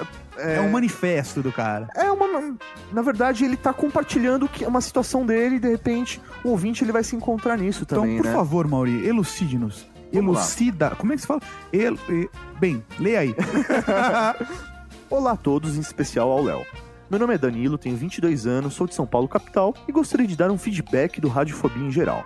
Antes de mais nada, sou um ouvinte um quanto desleixado. Hoje em dia temos tanta mídia para consumir que mal dá para tempo de ler, ouvir tudo aquilo que está por aí. Comecei ouvindo o podcast na estreia do filme Terminator Salvation, quando um amigo meu me colocou o Nerdcast 164. Depois tentei arriscar o Rapadura Cast, mas na época não consegui. Quando conheci o Léo pessoalmente, no Telos, durante uma palestra do Eduardo Spor, fiquei curioso para ouvir o Radiofobia. Se não fosse por essa palestra, acho que não teria conhecido o Radiofobia. Comecei ouvindo desde o primeiro e até achei legal. Mas o tipo de humor era muito diferente do que eu estava acostumado, além do formato ser bem diferente. Ano passado fiquei interessado em montar um podcast aqui no trabalho. No entanto, acabei mudando de área e o projeto foi arquivado. Ouvi um pouco do Metacast e Apertcast. Conhece esse Apertcast, cara? Sim, eu ouvi falar do Apertcast, Não mas. conheço. Infelizmente, não cheguei a ouvir todos devido à quantidade de trabalho. Em especial, o Metacast tem a melhor trilha da minha opinião. Acho muito informativo e adoro blues barra jazz. É só fazer um comentário. Toda a trilha do Metacast são trilhas brancas. Olha só, trilhas que você pode baixar aí em Ah. For Creative free, Commons. for free. É De aí. grátis na faixa. Este ano voltei a ouvir mais podcasts. Durante uma semana de tédio, resolvi buscar podcasts sobre zumbis. Nesse meio tempo, até conheci um pouco mais do Rapadura Cast e gostei mesmo. Talvez me faltasse um pouco de amadurecimento para ouvir outros podcasts além dos mais conhecidos. Daí conheci o Pirata Cast, consequentemente, é Filecast? Não, consequentemente, o viado do Jaburil. Daí conheci o Pirata Cast, consequentemente o Filecast e além do Year Geeks. Olha só, Olá. fomos excitados. É, foi... Excitados, quer Entenda como, né, Mauri? Considerando que a podosfera brasileira é uma surubex, acabei redescobrindo Radiofobia, chegando ao finalmente, hoje em dia, com uma média diária de 2 horas a 2 horas e meia de trânsito para voltar para casa, do trabalho. Gostei muito do novo formato do Radiofobia. O tratamento com o VIT desocupado ficou bem melhor e mais ameno. Tenho ouvido um quanto... a- Mais ou menos foi o que ele falou? Mais, É mais ou menos. E mais ou menos. aí. Tá vendo, Léo? Mais ou menos. Tenho ouvido um quanto aleatoriamente, mesmo porque tenho ouvido Year Geeks, PirataCast e Filecast de forma randômica também. Randômica, olha só. Dá pra Quando será da que ele vai cair nesse episódio? aqui? Não sei. Acho que o formato do Radiofobia ficou perfeito, inclusive com um podcasteiro para me ajudar a conhecer mais podcasts. Infelizmente não tenho como comentar todos, principalmente porque ouço quase sempre programas antigos. Gostaria de ter mais tempo de ler o site O Nerd Escritor novamente e poder comentar, quem sabe quando tiver um tablet. Olha só. Assim como gostaria de ter tempo de ler meus livros. No entanto, assisto um pouco de seriado, barra animes, quando lembro, e podcasts no momento de trabalho não pensantes. É um saco quando quero ouvir um podcast enquanto faço tarefas automáticas e me marcam reunião. Quanto aquele problema de ouvir podcast e trabalhar ao mesmo tempo, é facilmente resolvido com um teclado multimídia.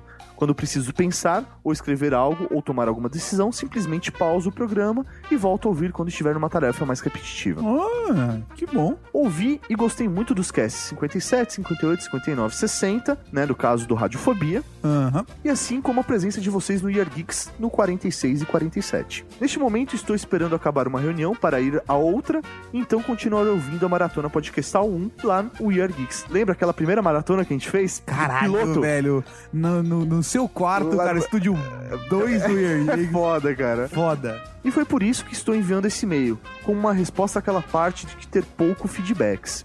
Olha só, pô. Olha, agora Você entendi entendeu? por que você quis colocar. Eu tô brincando, é lógico que eu já tinha lido o e-mail. mas a gente tem que fazer a graça. Mandei uma proposta para uns conhecidos para montar um podcast, mas não me retornaram nada. Talvez porque o e-mail foi igual grande a este.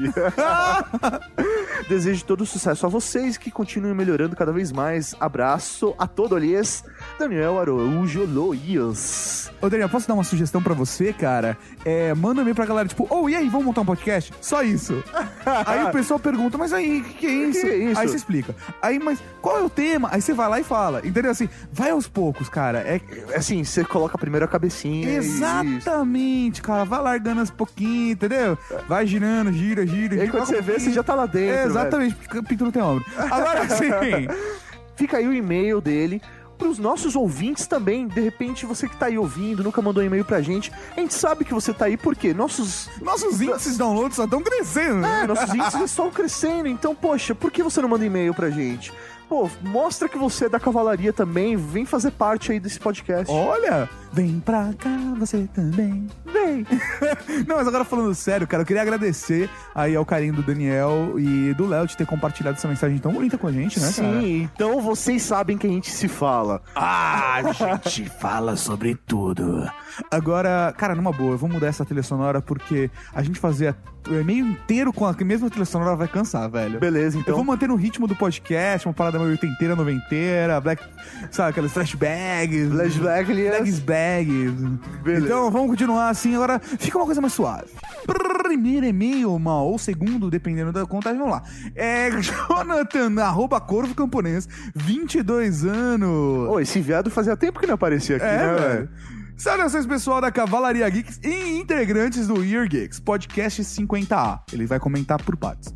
Como Jack Stripador. Simplesmente foda. O professor Maurício se deu mal ao não vir para Pongas. Motivo da foto em anexo. Sim, é a minha irmã. E Não divulguem. Ah, não é pra divulgar, quer dizer, não é pra ler esse pedaço do e-mail ou não é pra divulgar a foto? Acho que a foto a gente não vai divulgar. Não, não vai, não vai por respeito, porque, meu, ô, a sua irmã é linda, hein? Olha lá, tá vendo? Ó, Poxa. rapaz. E nem que vocês não viram as fotos que ele mandou, velho. não, não é nada disso. Vamos continuar lendo o e-mail. E quando disse que estava no jeito, é que ela tinha topado de se encontrar, que fique claro. Lógico. Não ia rolar alguma coisa, afinal, eu não posso jogar por ele. Porra, lógico, é né, aí, velho? né? Aí o trabalho é meu, né? É, exatamente. Ele, ele só levou pro campo. Podcast sensacional, Rilitros, força de expressão. É, né? É, podcast 50B. Puta que me pariu. Primeiro, obrigado pelo presente. Segundo, minha mãe ensinou que cavalo dado não se olha os dentes. Filho da puta. Brincadeiras à parte, realmente foi muito bom ouvir. Isso mostra o quanto vocês são profissionais. Olha que bonito. Isso mostra o quanto vocês são os profissionais que são hoje. Olha que bonito. Bonito, cara. Pô, O quanto evoluíram e como sempre tiveram um senso crítico bom. Quer dizer, ainda bem que a gente não publicou, né? Continuem sempre assim, evoluindo e melhorando. Porque melhor que ser foda no que fazem, lado bom da palavra, é claro, é ser foda e ser lembrado. Olha. Ah, quando estou no nível de alto açúcar, também faço no banheiro vozes com sotaques de algumas nacionalidades.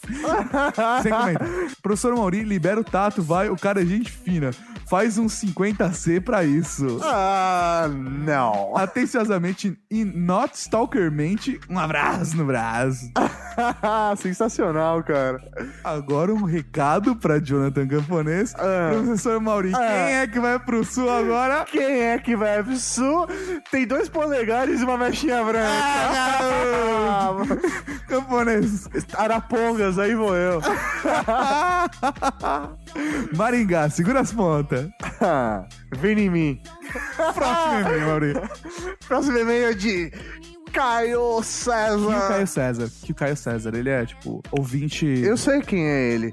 Mas por que as pessoas falam Kill se o K tem som de K? Aí fica K e O. Quem disse que é Kill? Você já viu ele falando Kill? Caralho, velho. E se ele Eu se chama nunca Caio? tinha prestado atenção que é Caio. Ele se chama Caio, então K e O. Caralho. Mas todo mundo chama ele de Kio, Caio É verdade, todo, todo mundo, velho.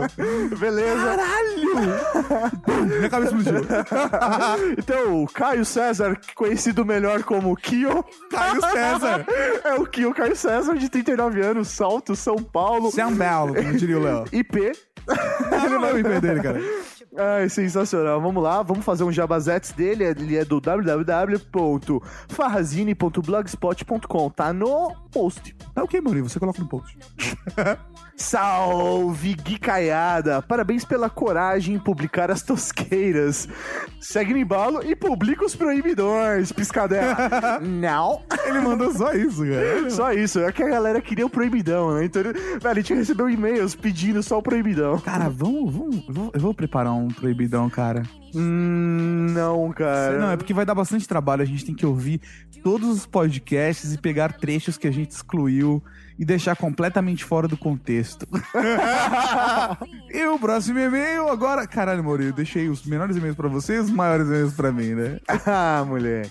Fernando Scalabrini Paz, 30 anos, deficiente visual, Planalto, Paraná. Porra, velho, o Fernando que é, veio pedir dicas pra gente sobre o sistema operacional e tal. Vamos dar resposta pra ele por aqui também? Vamos, vamos dar uma Já resposta aproveitamos, ele. já que tá, o e-mail tá grande mesmo. Aham.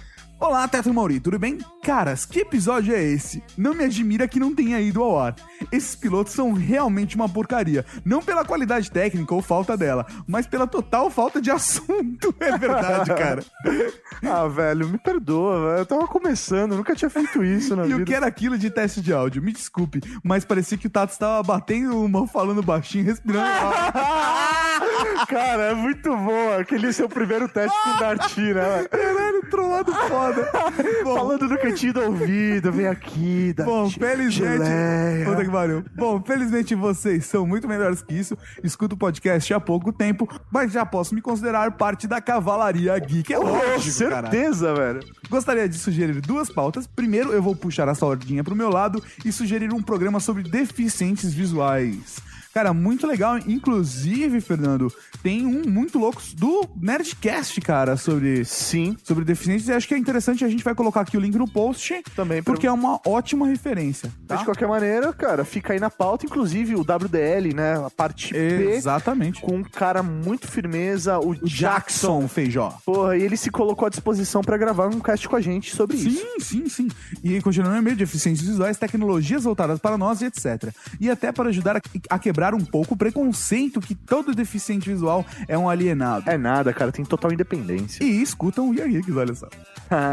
Não sei quantos deficientes visuais ouvem Weird Geeks, mas poderia ser interessante. Olha, então fica aqui o recado se houver mais algum deficiente visual, né? É, a gente não vai considerar miopia, causa, né? Nem astigmatismo, nada disso, Ah, hipermetropia. Eu tenho um mas- cisco no olho, serve? Não. não.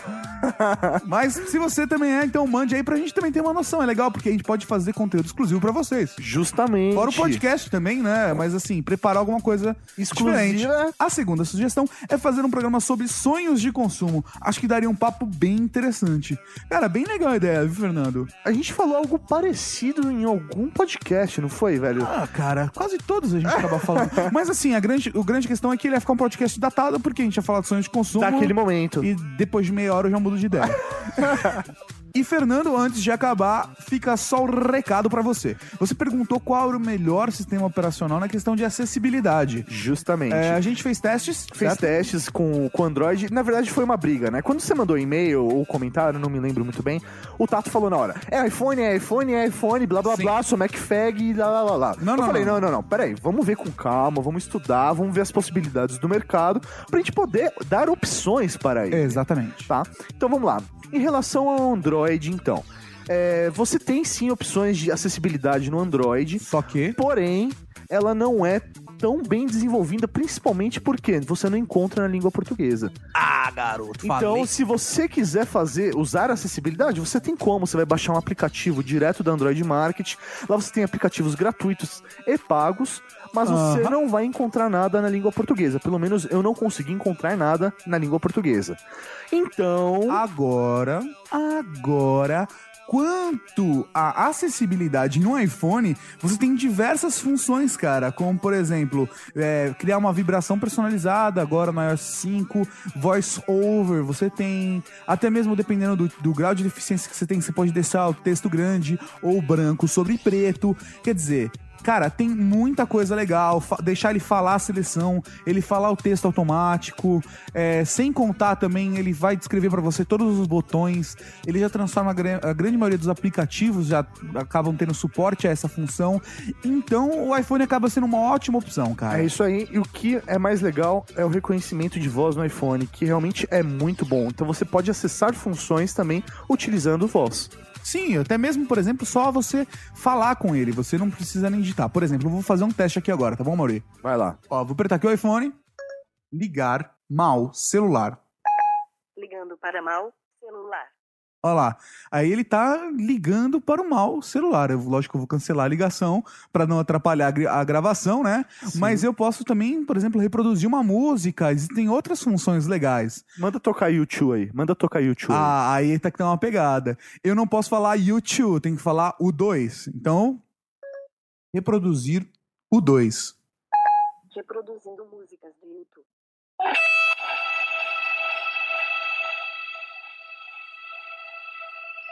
Tá vendo, Mauri? Show de bola. E tem várias outras funções que você pode ativar também e tal, mas não vou ficar descrevendo tudo que ele faz em áudio, é só pra mostrar mesmo, pra ter um, um básico aí para o pessoal. De qualquer maneira, se você realmente optar por pegar um iPhone, né? Aí nós aqui do Year Geeks estamos à sua disposição pra ajudar, tirar dúvidas e tudo mais. Tá, aquele cara mancada, né? Faz uma videochamada com a gente que eu te ensino tudo. Não, tô brincando, Fernando. É só dar uma ligada pra gente, cara. Depois, se você quiser, cara, manda aí mais um e-mail pra gente falando se você comprou um iPhone ou não. Se precisar, A gente eu entra fico no no, Skype. telefone ou a gente entra no Skype. Cara, pra tirar todas as suas dúvidas, é lógico que você deve entender melhor as necessidades do que eu. Mas a gente vai conversando o que eu puder fazer pra ajudar e tenho certeza que o professor Mauri também. Com toda certeza. Estamos aí. Beleza? Beleza. Próximo e-mail é de Yuri Melo, que não fala de onde é. Olá, olá, geeks! Aqui é o Yuri e gostaria de parabenizar vocês pelo ótimo podcast. Não perco mais nenhum episódio desde que comecei a escutar lá pelo episódio 16. Idiota sobre espaço igual a VDM, velho. Foda, foda, foda. E só agora resolvi escutar todos os outros podcasts, desde o primeiro. Aliás, estou escutando o quinto podcast agora, exatamente às 4h36 da madrugada. Caralho. Ele não queria dormir, aí ele quis passar o tempo dele e falou: vou baixar as porcarias do We Are Geeks, aqueles primeiros episódios, né? Troquei uma boa noite de sono para ouvir os seus podcasts. Olha que bonito. legal. Enfim, continue com um ótimo trabalho e se der, vocês bem que poderiam fazer uma promoção sorteando um Galaxy S2, um iPad 2, risos. se tiver algum erro, a culpa é da autocorreção do iPhone. Ó, que legal, deitado na cama, na madrugada, ouvindo We Are Geeks, mandou e-mail. Que bonitinho. Eu só espero que ele Ah, estiver. você- Eu só espero que ele se. Eu só espero que ele. está- Esquece. Próximo e-mail. Beleza, então, Yuri, muito obrigado pelo e-mail. E, cara, fica Valeu. a dica. Se você tá ouvindo, tá com um iPhone na mão, um Android, ou um smartphone, ou no computador, é só mandar e-mail pra weirdgeeks.net que a gente recebe aqui, né? O último e-mail é de André C. Garcia. Vai lá que eu vou tomar uma água, cara, porque é grande esse. Vai lá. Ah, cara, mas ele mandou o telefone. Eu acho que a gente tá preparando um negócio bem legal pra galera. Assim que a gente for anunciar esse negócio, Aí a gente vai ligar. a gente vai ligar pra galera de novo. Beleza, então. Porque, bom. não, agora não é o momento, acho que realmente não é o momento ideal. Aí a gente. Até porque a gente tá pobre pra caralho, a gente não tem condições de dar presente, né? É verdade, velho. Esse mês foi foda, então a gente não vai ter como dar presente. Mas, mas, aí a gente vai fazer o seguinte, cara. Aí, quando a gente for lançar essa novidade, a gente vai ligar pra galera. Que que tal? Fechado. Então continuem mandando o telefone de vocês Eu no tô surpreendendo o no e-mail. Mauri, ele não sabia disso. Não, não sabia mesmo. Então continuem mandando aí o telefone de vocês no e-mail, porque a gente vai voltar a ligar pra vocês aí nas próximas edições. Então, deixa eu ler rápido esse e-mail, cara, porque senão vai ficar maior do que a gravação do podcast.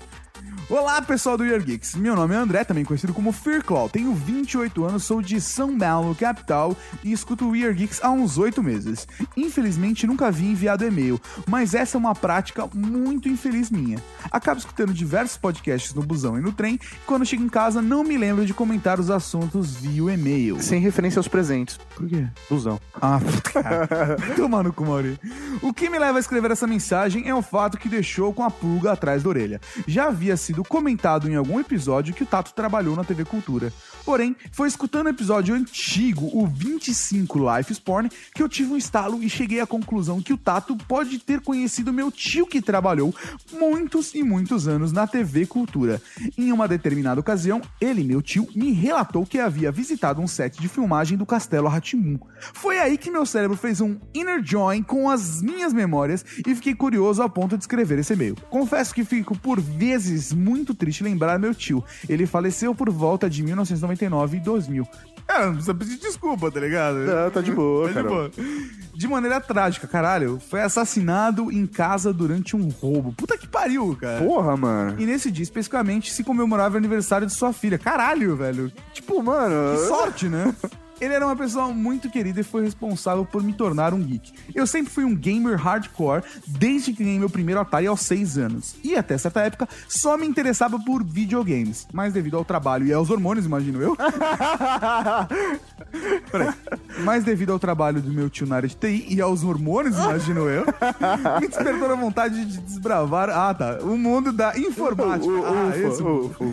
Ganhei meu primeiro 386 44 MHz de meu tio. Na época, ele me ajudou a engatinhar no mundo de Windows 3.1 e me fez gostar tanto dos computadores que hoje eu trabalho como web designer e programador. E com certeza devo tudo isso a ele. Tato, tenho certeza que é difícil lembrar de todos que trabalhavam com você na época, mas se te ajudar a lembrar, o nome do meu tio é Marcos, não vou ler o sobrenome.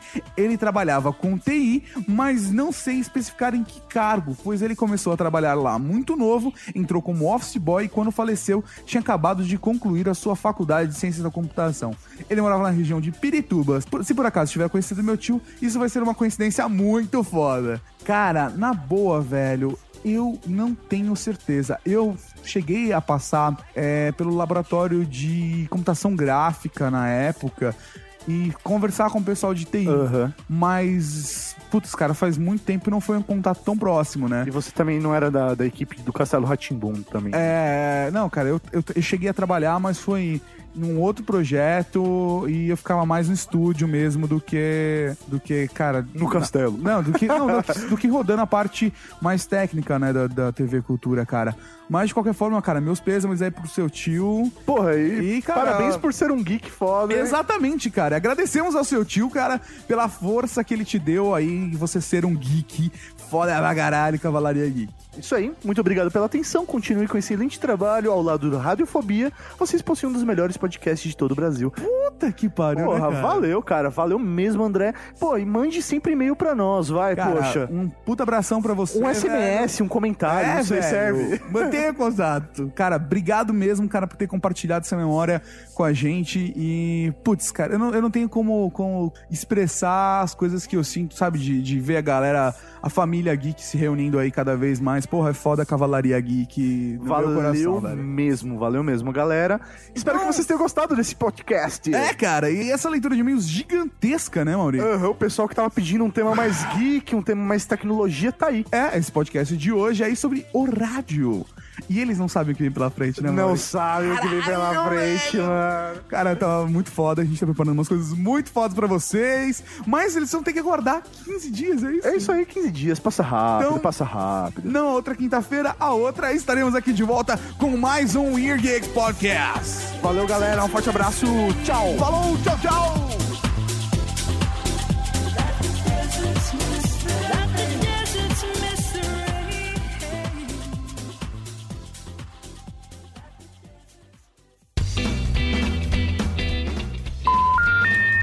Nossa, engasguei bem na hora que eu não falei quase nada nesse podcast. Quando eu Porra falo, eu seca, engasgo. né, porra cara? seca, porra seca. Uma coisa que eu acho que eu nem. Não, A Dani, a Dani se sensibilizou. Ela se colocou no lugar do outro. Você acabou de ouvir Weird Geeks.